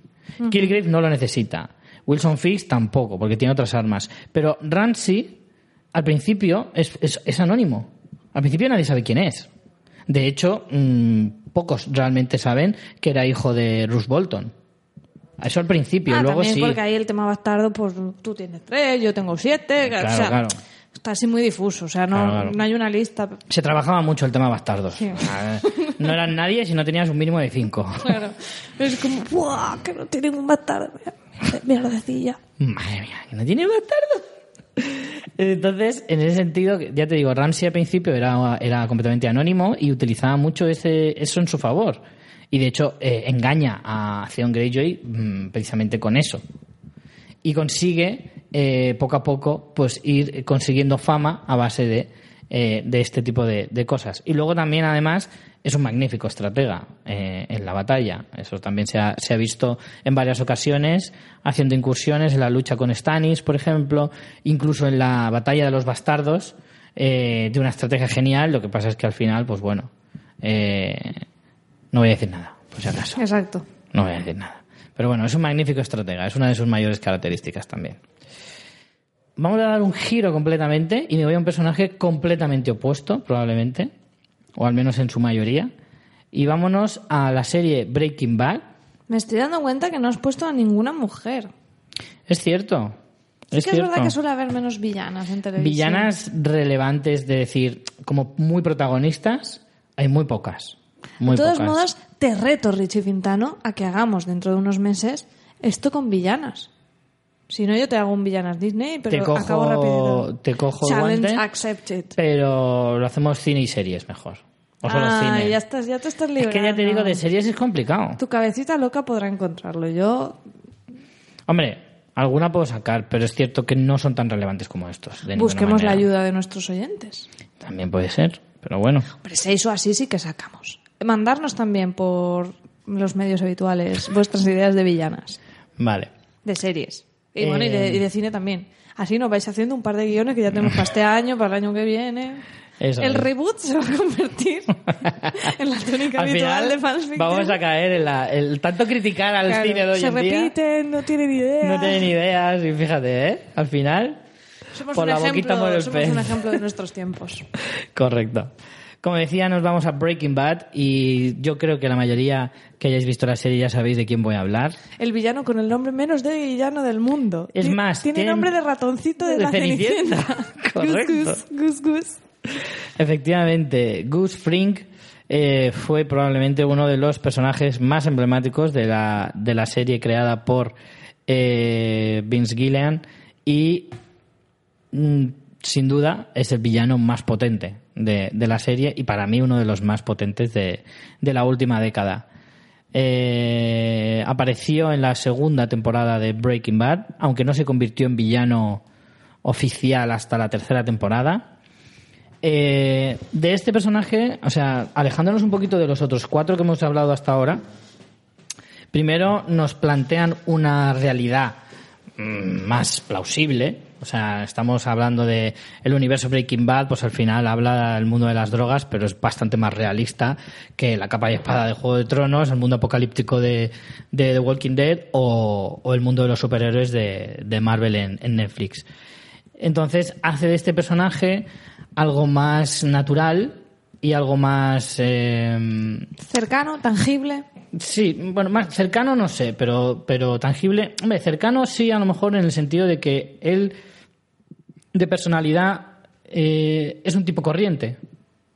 Eso es a lo mejor, eso puede parecer eh, una tontería, pero eso puede hacerlo incluso más aterrador. Es un tipo normal y corriente. De hecho, a mí había una cosa que me molestaba muchísimo cuando veía la serie y era, joder, con la pasta que está ganando.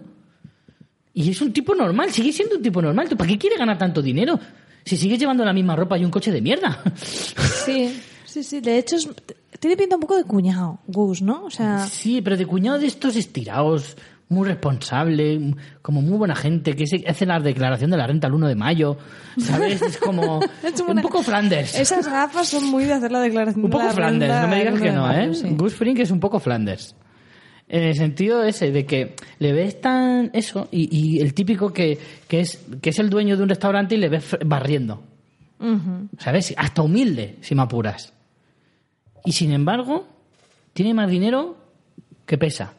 Y, y, lo ves ahí, y yo a mí me indignaba. Yo digo, ¿de verdad te merece la pena vivir una vida de criminal, mm, matando gente incluso, para luego seguir llevando un Buick de mierda? o un Cadillac del año no sé cuántos, como llevaba él. No sé, es como... Uf, a mí me sacaba un poco de quicio eso. Pero precisamente el hecho de que sea un tipo tan corriente, creo que, como digo, le convierte en un personaje a lo mejor más temible. Porque eso significa que, jolín, hasta tu vecino podría eh, ser un narcotraficante, si te lo planteas de esa manera, ¿no? Sí, sí, es un poco, sí, es que representa eso, al cuñado, al vecino, a, a- a alguien que podría ser cualquiera. Y eso también lo hace muy terrorífico por, por cercano. Exacto, exacto. Eh, una de sus habilidades especiales o la más característica es precisamente a lo mejor esa de la que estamos hablando, su capacidad para mantener una tapadera a esos niveles. O sea, de hecho es casi casi comparable con el, con el propio Walter White, que también lleva una doble vida y que sabe mm, combinarlas lo suficientemente bien como para que nadie se dé cuenta durante mucho tiempo. Eh, por eso creo que Gus Fring era el personaje que estaba que supo poner a Walter White cuando se estaba convirtiendo en Heisenberg completamente fue el único que le puso un poco en su lugar, ¿vale?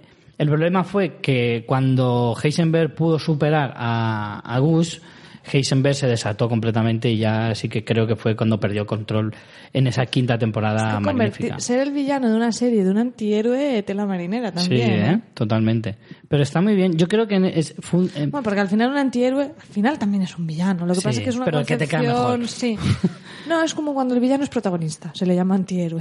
se le llama villano- antihéroe cuando, cuando puedes empatizar. No, porque hay villanos con los que puedes simpatizar. Yo creo que simplemente es porque Hombre. no le puedes llamar héroe y héroe está asociado a protagonista. Entonces le llamas antihéroe. Pero es un hijo de puta y un villano igual. Porque dime a mí que, que Walter White no es así. Mm. O sea, es como, como es el prota, tú vas con él. Pero hace igual de barbaridades que puede hacer Gus o otros. Sí, sí, no, estoy de acuerdo contigo que al final los antihéroes son villanos en potencia. Son villanos protagonistas. Sí, sí. Sí, porque al En los final que no hay un héroe. La O sea, no mayoría es un- de esos antihéroes son gente, son criminales, la Claro. mayoría. El villano es un, un- El villano tiene en contraposición a un héroe, normalmente. O, o- o más bien al revés. El Como héroe, antagonista. el héroe tiene un antagonista que es un villano. El, cuando el protagonista no puedes llamarlo héroe, lo llamas antihéroe. Y tiene también un antagonista normalmente que es el villano. Pero, pero el antihéroe al final es un villano igualmente. No Bueno, sé si lo he explicado bien. a veces- es un poco lioso, pero yo creo que me Sí, sí, yo a veces Es un villano al final es, eh, es buscar la figura del antagonista mm, per se. En el sentido de que a veces, a veces el, el protagonista es efectivamente el villano y se le llama antihéroe, y el antagonista puede ser perfectamente un policía que le persigue. Porque el, el También, cri- el- ahí le has dado. el protagonista es un criminal. Cuando el protagonista es un criminal, lo normal es que haya un policía que le persigue. Y ese, en realidad, entre comillas, es el malo de la serie. No es el malo exactamente, es el antagonista. Sí, está muy bien, está muy bien explicado el, el concepto de protagonista, antagonista, Exacto. y cuando el bueno es protagonista se llama héroe, cuando el bueno eh, es, El antagonista. es antagonista, no tiene un nombre particularmente, Mm, El antagonista. antagonista, Sí, es que no tiene otro. y cuando el malo es protagonista se le llama Antihéroe. antihéroe. Que a veces se puede enfrentar a otro malo más malo. Sí. Y es un duelo de malos. Sí, Como en este caso. y mola mucho. Y mola mucho, efectivamente. Porque al final los malos nos gustan. Los malos nos molan. Si no hay... Además es que yo creo que no tiene nada de malo. No, y que te porque- mole un malo. Porque al final... eh, al- Es malo. Es malo que me gusten los malos.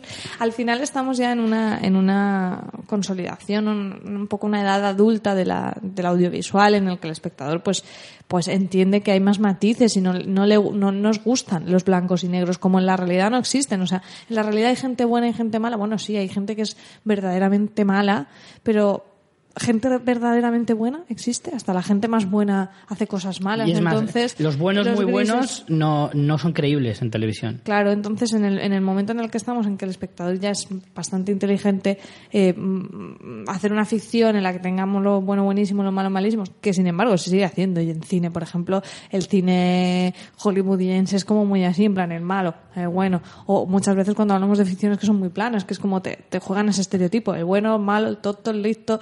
Entonces, eh, este tipo de series que pretenden ir un paso más allá nos muestran grises. Entonces, por eso puedes poner un antihéroe como protagonista, porque hace cosas malas y hace cosas buenas. Y con los villanos que estamos viendo hoy, también lo mismo. Pueden tener buenos sentimientos, pueden llegar a ayudar a un compañero o llorar la muerte de un amigo, porque no son en plan, "Ja, ja, qué malo soy. Claro, acariciando un gato. Claro. Con ese racismo de gato soterrado que hay en el cine de hoy en día. Que siempre son mascotas de villanos.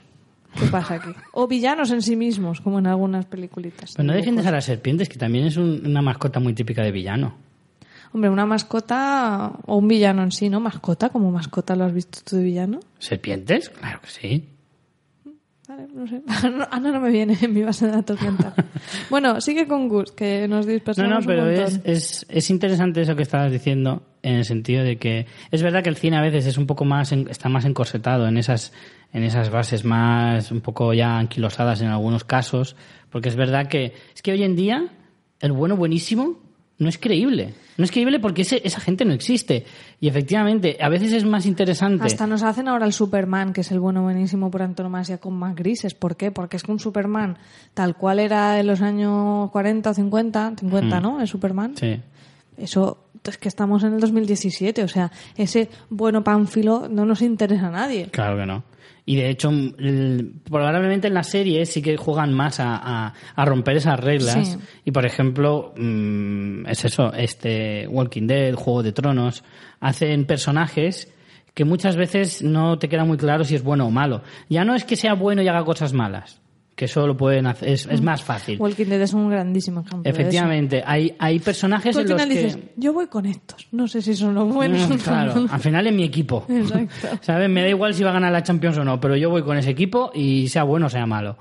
El caso es que en ese sentido las series sí que mm, doblan o, o- o- o juegan un poquito más con esos límites y crean personajes de este estilo.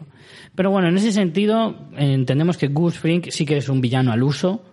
Eh, es novedoso por muchas cosas, en lo que estábamos hablando, en esa doble vida que lleva y ser un tipo muy corriente y muy particular, pero al final acaba siendo un, vil villano que, al igual que Wilson Fisk, como hablábamos antes, su, su motivo para ser así de, malvado o su razón de ser es el puro negocio, el ganar dinero y, y se acabó. Y además lo hace precisamente eh, a base de traficar con drogas y demás. A mí de este personaje, eh, si antes estábamos hablando de que es esencial en un villano mantener la calma y saber escoger el momento para hacer eh, lo que tienes que hacer, probablemente Gus Fring eh, en ese en la tarjeta de, de rol que De decías, ahí tiene 10. Sí. Si la escala es de 1 a 10, Gus Fring 10 en calma. 10 en pausa, 10 en, en trazar el plan, eh, 10 en inteligencia estratégica, para mí. Me parece que es un personaje eh, que, de hecho, esa tranquilidad tan excesiva eh, acaba sacándote de quicio en algunos casos. ¿No? ¿No recuerdas algunas conversaciones en las que parecía que en cualquier momento iba a salir? Él no, porque él se, se manchaba poco las manos. Alguna vez, pero pocas veces se manchaba las manos, pero que en cualquier momento podía aparecer uno y pegarle con una recortada un tiro en la cabeza a a Jesse o a, o a Walter en cualquier momento. Pero a mí es uno de los personajes que más miedo, no miedo, pero sí que más intimidación he pasado viendo sus escenas y también de la manera de decir cómo se puede acabar con un tipo como este. Y si alguien lo podía hacer, era desde luego eh, Walter White. Porque es que ese, ese duelo entre esos dos personajes, a ver quién es más inteligente, ¿eh? a veces es, es con lo que decíamos, es más interesante ver un duelo de inteligencia que un duelo de fuerza. Yo soy el primero que me encanta ver una pelea de Hulk. Pero además así a las bravas. Pero una pelea, o sea, un duelo de inteligencia te dura una temporada, un duelo de pelea te Sí, dura claro. una escena. Efectivamente. O muchos, o sea, o tienes que hacer muchos duelos de pelea, pero al final Yo soy muy del el combate final de las que- películas final- o de los videojuegos. Es una cosa que es, que es inherente al cine de, de- de acción y de intriga y de superhéroes y de aventuras y demás. La escena final con el monstruo final y con el malo malísimo y tal, es una cosa que, que siempre gusta. Y yo lo disfruté de niño y lo sigo disfrutando a día de hoy. Pero cuando estamos hablando de otra cosa, estamos hablando de una serie, estamos hablando de una eh, estrategia argumental, ya una cosa un poco más eh, cuidada, más seria, eh, desde luego este duelo intelectual es infinitamente más eh, da- interesante. y que te dan más opciones de hacer cosas distintas, ¿no? Porque al final, ¿cuán- ¿de cuántas maneras diferentes se puede hacer una pelea? Claro. Hay opciones, pero no es lo mismo que hacer planes, ¿no? O sea, la- la- el Excel de planes siempre está más lleno que el Excel de zurras de los villanos, yo Sí, creo, con cierto. ideas, ¿no? Muy cierto. Eh, vamos con el siguiente y probablemente, si hilando un poco con esa idea de la inteligencia supina, eh, probablemente este sea uno de los que cada uno tiene sus características mejores o peores, pero si Ramsey lo considero el más cruel, Moriarty de la serie Sherlock, ¿vale? Moriarty es un personaje muy emblemático, ¿vale? De toda la historia de Sherlock Holmes y de sus novelas y demás. Nos vamos a centrar en el de la serie británica eh, y Moriarty es probablemente pues el más inteligente, seguramente, o el mejor estratega, el mejor a nivel deductivo, porque no deja de ser eh, el, el antagonista o ¿cómo se llama? Cuando eh, eso es muy típico en los, en los cómics que cuando coges al, al, al, al héroe de turno y su villano es exactamente igual pero con otro traje Ay, sí, el Eso- reverso. el reverso justo no me salía Eh, Moriarty es el reverso de Sherlock prácticamente ¿no? Eh, Moriarty que ya aparecía en, en la primera, siempre me ha costado decir temporada cuando hablamos de serlo porque son apenas tres episodios, pero bueno. Temporadas venís un poco arriba. ¿eh? Sí. En el tercer episodio de la primera temporada teníamos la primera aparición de este personaje que yo, sin lugar a dudas, es de los personajes que más me han, a- me han atrapado eh, en una serie y, y me flipa. Me flipa porque ya el personaje de Sherlock es grande y es bastante difícil de superar. Encontrar la manera de poner un personaje a su altura es bastante difícil. Y, y además podías caer en la tentación de convertirlo en alguien muy parecido a serlo, que tiene una personalidad súper marcada, con esa arrogancia, con esa, eh, ese estilo inglés tan típico, ¿no? En conseguir a alguien que fuera todo lo contrario a eso, pero a la misma, al mismo tiempo igual de potente, era muy complicado. A mí lo que pasa es que el Moriarty que se nos presenta en, en esta serie a veces me echa un poco para atrás, pero tiene un punto Joker, o sea, tiene un punto Sí, de un loco que, que a veces uf, me, me, me- no conecto, ¿no? Sobre todo porque, vamos a ver, todo es fantasioso, Sherlock es muy fantasioso y su manera de expresarse y vivir no, no, no, no- no se la cree nadie, pero no sé, me parece que Moriarty está como un, po- un poco pasadito de rosca. Aún así me gusta y lo disfruto, pero tiene puntos ahí en plan, salgo con una corona que es que es como, joder, tío, o sea, es eso que hablamos de, de imagínate los esbirros de ese villano que ese día le toca ir a alquilar el traje de tal. O sea, o, en qué peli fue. Ay, no recuerdo qué peli fue que al final le habían tendido una trampa al, al bueno y estaba todo lleno como de fotos puestas en una habitación. Creo que era una de las últimas de James Bond. Que Sí, en el, en en el Spectre, edificio de, del MI6, ¿no? Que lo habían destruido, pero luego ahí había Sí, fotos que yo me imaginaba los esbirros ahí en plan, ay, no, se me acaba el fixo, tal. Monta- montándolo. ¿Tienes un clip?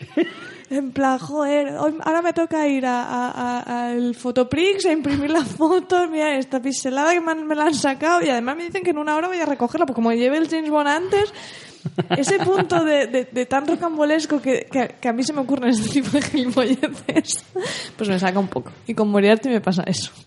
Hombre, si lo, vi- si lo ves desde ese punto de vista, ser esbirro de cualquier malo tiene que ser muy jodido. Ya, porque claro, ya. a poco que le quieras echar algo de fantasía, ya tienes al esbirro rajando y diciendo, madre mía, esto no está pagado, esto no sale en el convenio.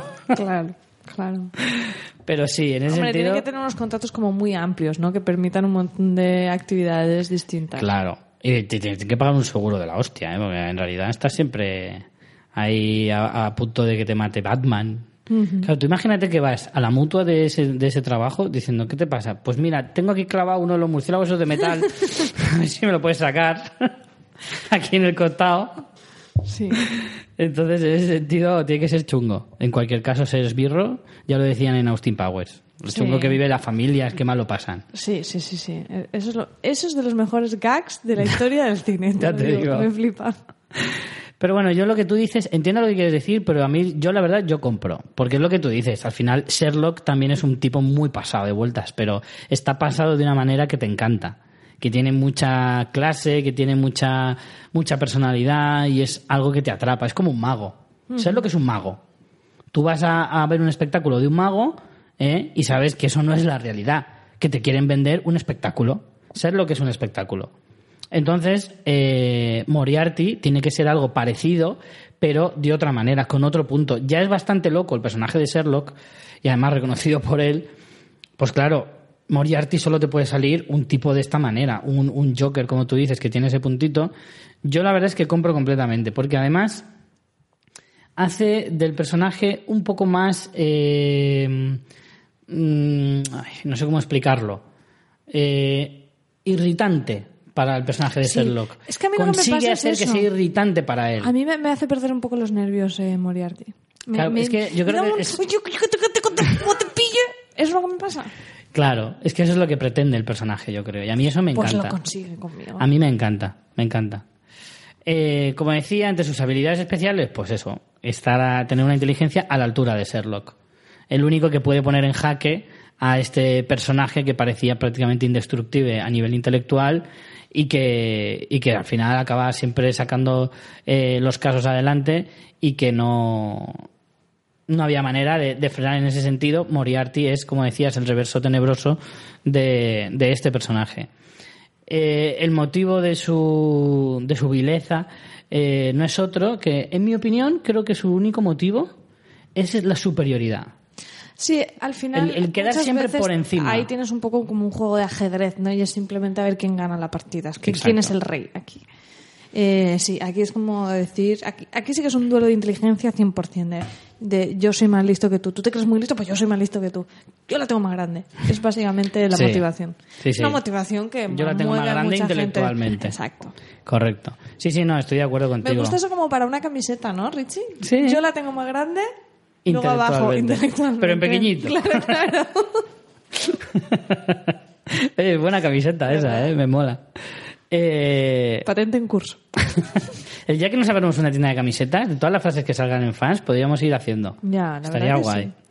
Eh, pero es que, claro, aquí es eso. Moriarty es un tipo que está acostumbrado, al igual que Sherlock, está acostumbrado a quedar por encima de los demás. Y además no tiene ningún reparo en decirlo constantemente, teniendo razón. Puedes decirlo y no ser cierto.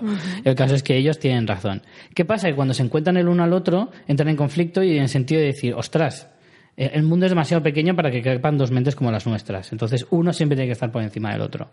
Y al final es ese juego constantemente. Dentro de, de las características eh, del personaje, pues encontramos eh, las que podrían definir perfectamente a Sherlock también, como es eh, la capacidad para trazar planes eh, muy enrevesados y que solo estén al alcance de muy pocos el poder desentrañar todas esos eh, esas ideas. Y, y luego también tiene una capacidad bastante asombrosa de manipulación. A veces mm, Moriarty da la sensación de que cuando te está hablando te está, te está diciendo una cosa, pero en realidad te, está, te la está jugando y te quiere decir otra completamente diferente. Eso generalmente tú no lo, no lo sabes en un principio y lo vas descubriendo poco a poco, porque al final esto se trata de eso, de poner un puzzle eh, sobre la mesa. Lo- Sherlock, la, la serie en, en esencia es eso, ponerte un puzzle sobre la mesa y que poco a poco se vayan descubriendo las piezas. Las conversaciones con Moriarty al final a mí tengo la sensación de que es exactamente lo mismo de que él te empieza a mostrar eh, lo que te quiere decir, pero en realidad no sabe ni la mitad de lo que te está diciendo.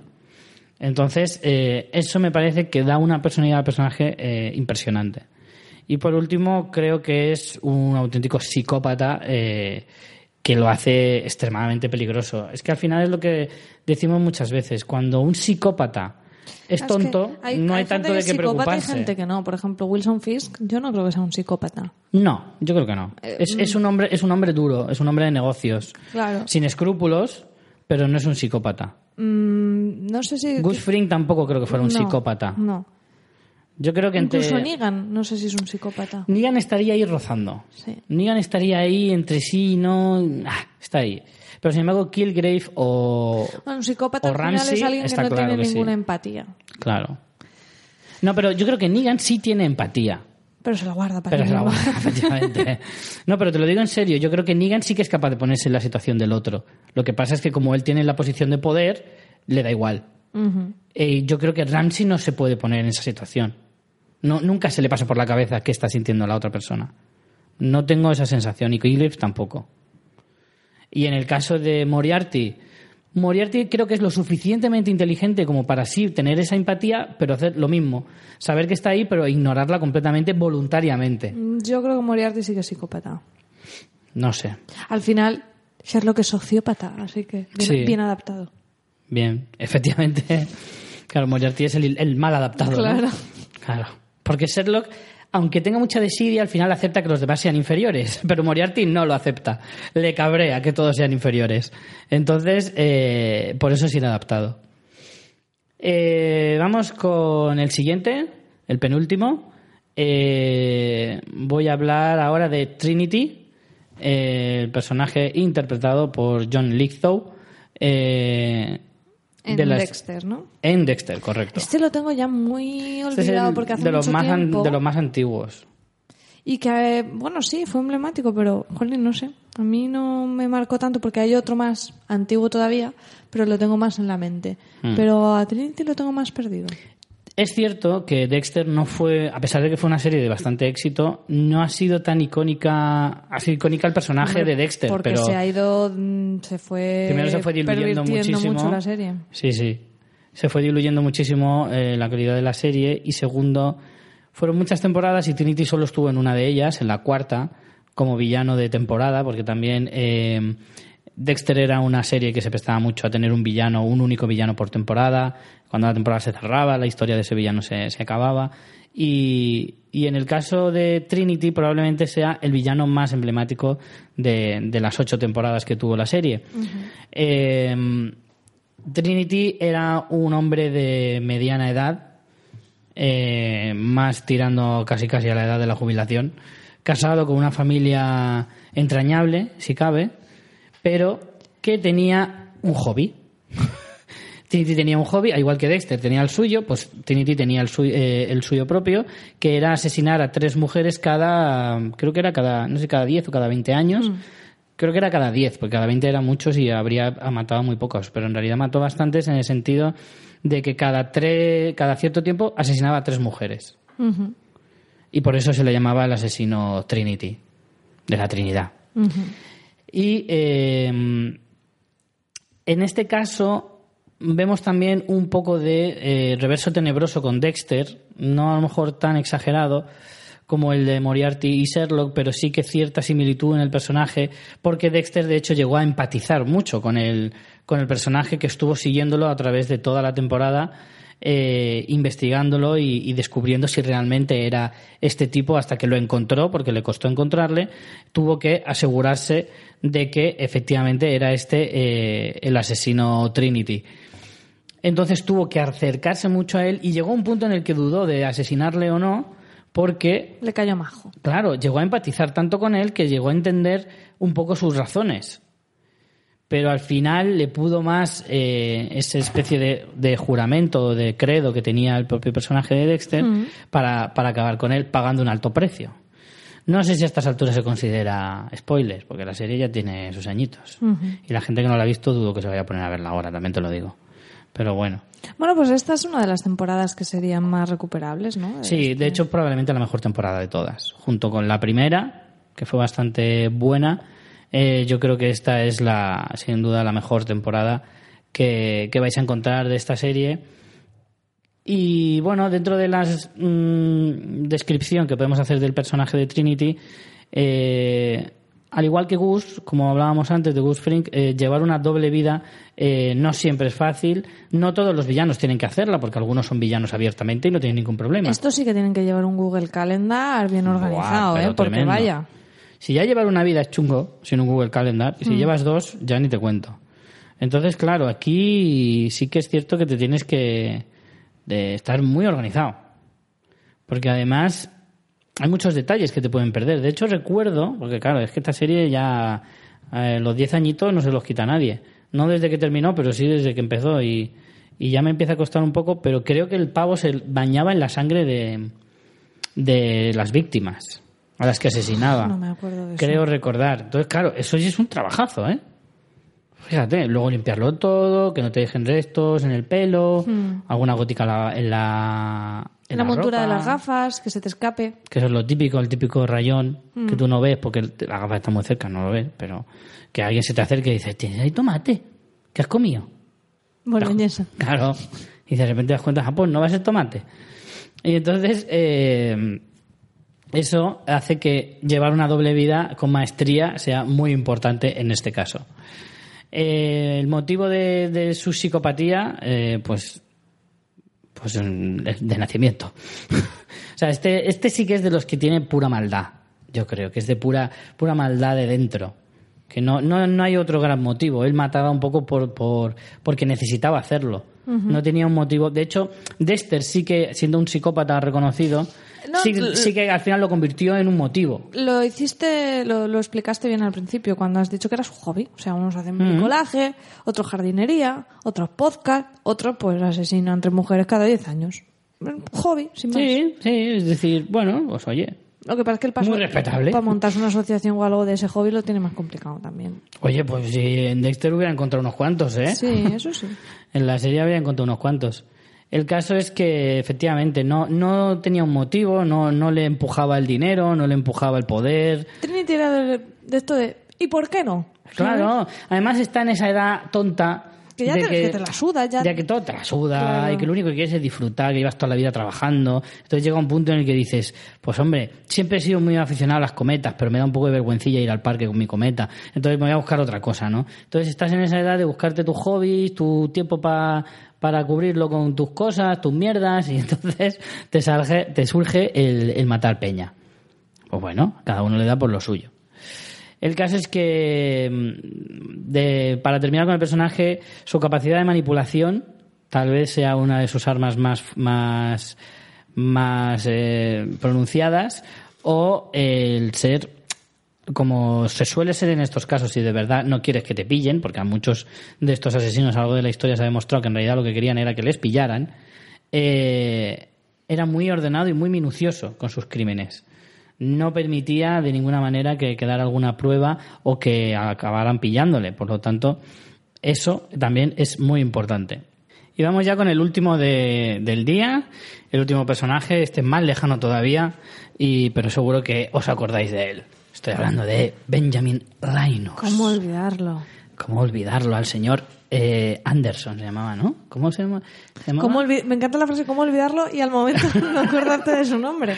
Cuando él, él cuando dice el nombre falso, no me acuerdo si se llamaba Anderson, creo, algo así, no me acuerdo.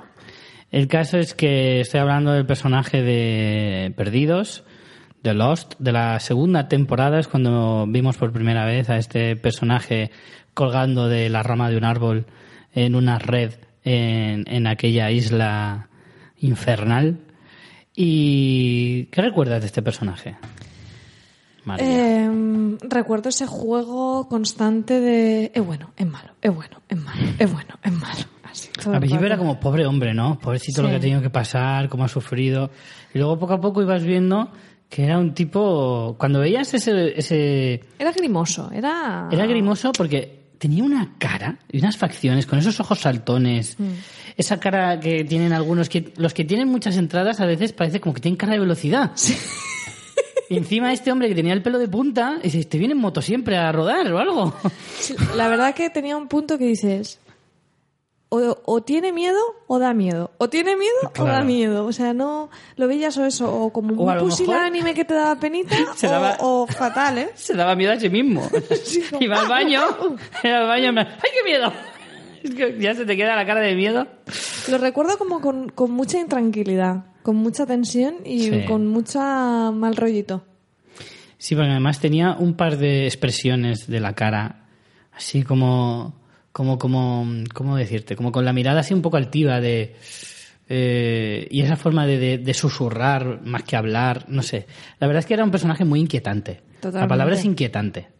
De, de- de que cada vez que él tenía un- un- una conversación, ya fuera con Jack o con Locke o con cualquiera de estos, siempre daba la sensación de que él iba un paso por delante. ¿No? ¿No te daba esa sensación de que siempre controlaba todas las situaciones? Sí, que De cuando tú ibas, él sabes menos vuelto, que él sí, en esa totalmente. Conversación. Exacto. Entonces, esa, esa capacidad de anticipación. Y eso es lo que daba miedo, porque dices, no le puedo vencer nunca, porque él ya va a saber lo que yo he pensado, cómo me quiero, a- a- mm, cómo me quiero sobreponer, cómo se la quiero jugar. Él ya lo sabe y ha pensado eso y cómo darle la vuelta. Exacto. Entonces, además, lo que me sorprende es que a pesar de, o sea, con el avance de las temporadas, el personaje seguía siendo más o menos, en esencia, igual que al principio. O sea, iban sucediendo cosas, en algunas cosas le pillaban, en otras no, eh, con las trampas que él iba poniendo y demás, íbamos descubriendo cosas, como que, por ejemplo, cuando le conocimos, al final él lo que estaba haciendo era una misión de, infiltración, o sea, se infiltraba dentro de- del otro grupo y luego descubrimos que en realidad era el líder de los otros. Entonces, eh, cuando tú vas descubriendo ese tipo de cosas y crees que esa forma de estar siempre por delante de ellos, cuando tú estás infiltrado, es lógico, pero luego es más difícil de, de encajar eso, pero aún así siempre parecía que, que ocurría de esta manera. Y luego, según iba avanzando la serie, llegando casi al final, cuando algunos mm, consiguen salir de esa isla de una determinada manera y tal, y este es uno de ellos, y también vemos partes de su pasado, vemos que en realidad él también sigue siendo así. Entonces, eh, esa característica ya muy asociada al personaje, creo que es una de las cosas que ha, ha hecho que se convirtiera en uno de los personajes a lo mejor más emblemáticos en cuanto a, malos de series importantes se refiere, ¿no? Mm, me ha costado un poco saber cuál crees que es el motivo de su maldad. ¿Cuál, cuál dirías tú que es? Es difícil porque no creo que sea malvado. Creo que más bien es interesado. Creo que todo lo que hace... Sí, no, no es por hacer el mal, sino por salirse con la suya, aunque eso conlleve hacer el mal. Exacto, creo que es un tipo que todo lo hace por el interés, por salvarse a sí mismo, por, por, ego- por puro egoísmo, ¿vale? Y no creo que haga el mal eh, aposta, si lo puede evitar, pues a lo mejor lo evitaría, pero si cree que la única manera de conseguir sus objetivos es pasando por encima de otra persona o de varias, eh, no tiene ningún problema.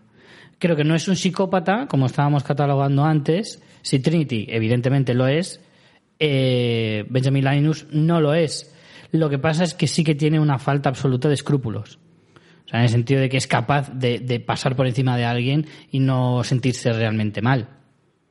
Entonces, no se puede considerar un motivo de su maldad, pero sí, si tuviera que ser alguno, podríamos decir, pues eso, el egoísmo o el propio interés de, de supervivencia propia. No lo que has dicho de ser interesado, más bien. Claro. ¿Y quieres decir algo más de este personaje? Pues Su ver, capacidad de manipulación también es bastante notable. Sí, es lo que hablábamos también de que, de que va dos pasos más allá y utiliza eso, a veces el hacerte creer que tú llevas la delantera cuando no, cuando él lo sabe, todo ese juego. No, la verdad que me lo tengo aún, o sea, tengo como el recuerdo de la sensación, pero no de los detalles del personaje. Entonces me, me cuesta un poco sobre hablar sobre él.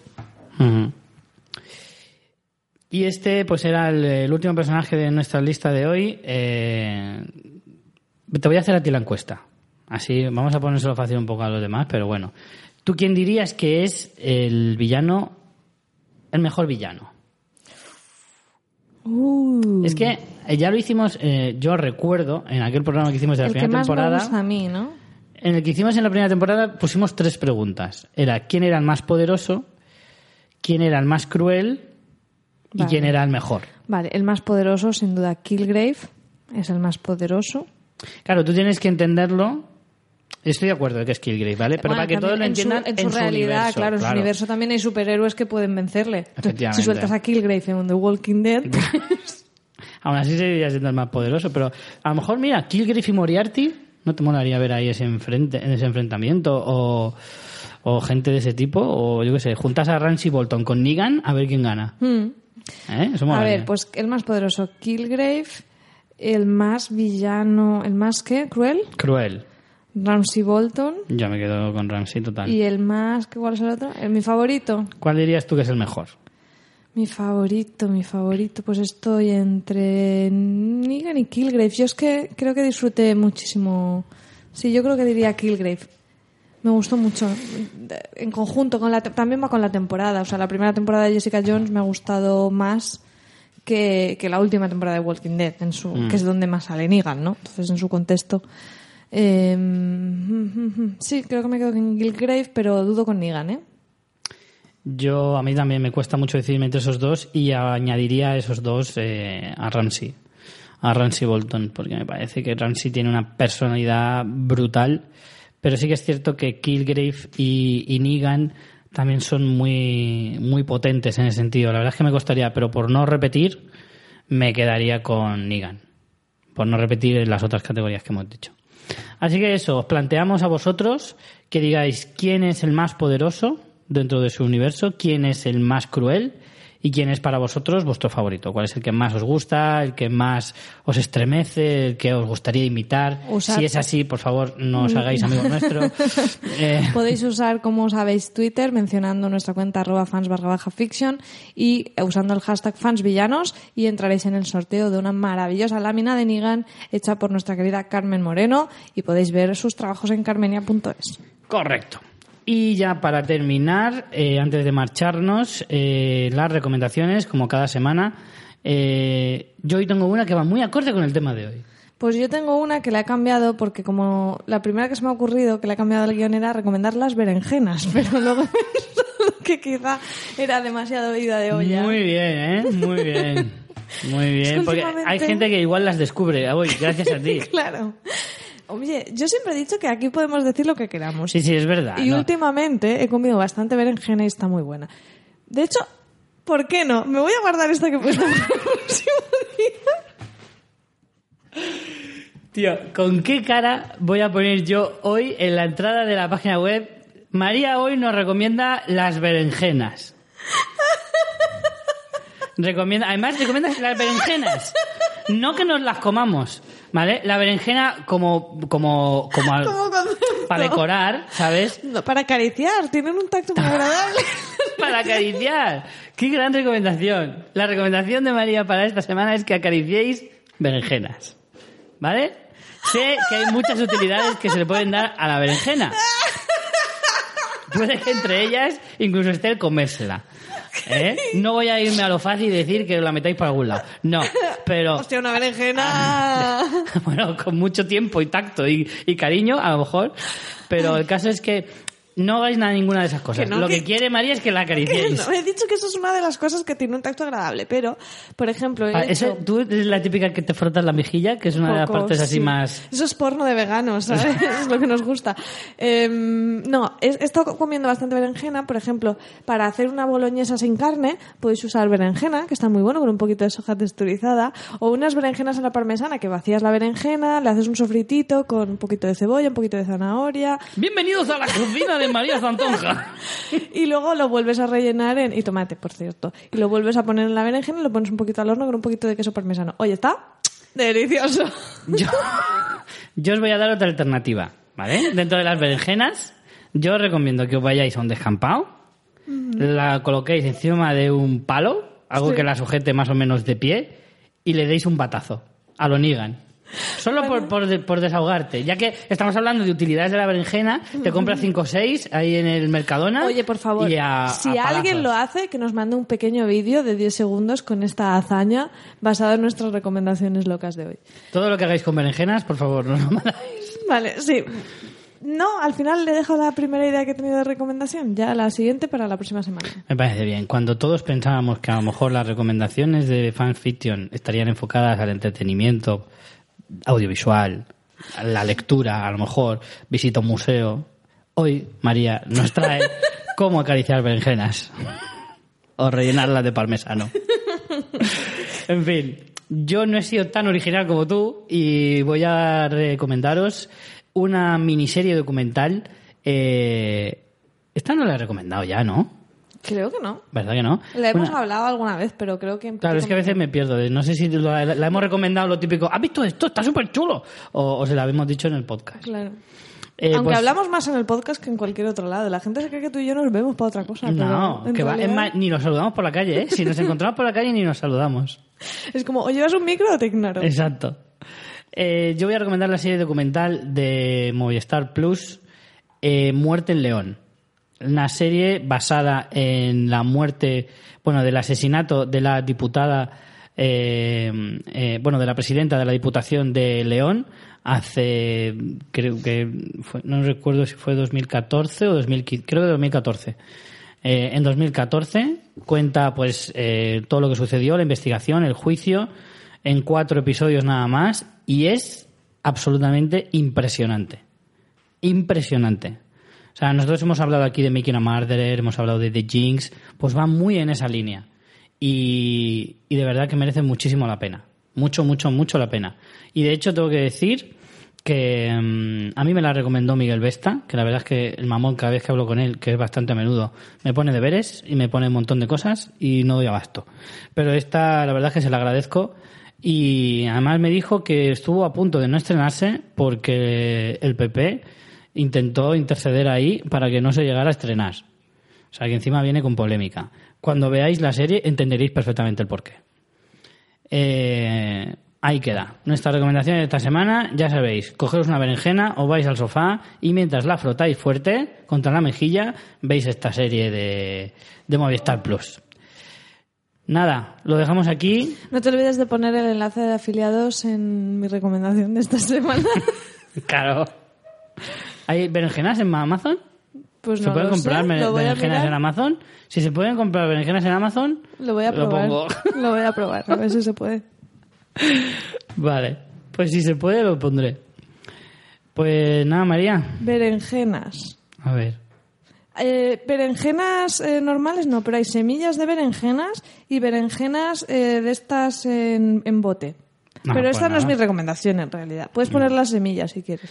Puedes poner las semillas, plantarlas y cuando crezcan te las llevas al descampado, te frotas con ellas y luego las revientas. Exacto. Me parece un gran plan. Es el inicio de un villano digno de una serie. Correcto, muy bien, muy bien hilado. Pues nada, María, hasta la semana que viene entonces. Hasta la semana que viene, que además tendremos mucha faena con los upfronts. Nos viene una semanita de muchísimas noticias con todo lo que cancelan. Bueno, ya están esta semana cancelando a Tutiplén las network americanas y la semana que viene presentarán las series para su nueva temporada televisiva. Así que como es ya tradición en Fans Fiction, haremos dos programas dedicados a los upfronts porque en uno no nos cabe, porque nos enrollamos mucho y os explicaremos las novedades de las network. Acordaros de grandes momentos que hemos vivido. Y además esto es el preludio al, al episodio pilotos que Claro, tendremos claro. Esto es en- para ir calentando. el Y- año que y viene. pilotos ya es la apoteosis. Claro, claro. Entonces hoy podremos empezar, o sea, esta semana... A ver qué tal pintan, qué tal pintan. Claro, esto es el aperitivo. Oye, una de las cosas más bonitas que a mí me ha dicho un oyente fue recientemente en las Chequepot, eh, creo que fue Marina que nos lo dijo, que había visto el piloto de Blood and Oil. Cierto, es verdad, nos lo dijo. Es cierto que, de hecho, lo vio como un año después. Lo vio porque nos oyó eh, hablar de él en, en el episodio de, de los pilotos, el especial pilotos que hacemos eh, cada año, y que le entraron ganas, y que además reconoció que sintió la necesidad de ver el segundo. Sí, sí, sí, sí. Pues todo lo que nos traerán las network americanas la próxima Exacto. semana. Estamos en época de, de, de ebullición seriéfila. Así que eso lo tendremos las próximas semanas, y nada, María, disfruta de tus berenjenas. Animar a los oyentes a que participen en nuestro concurso. Eso es. Y nada, comer berenjenas. Exacto. Pues nada, señores, a ver muchas series y muchas películas. Chao.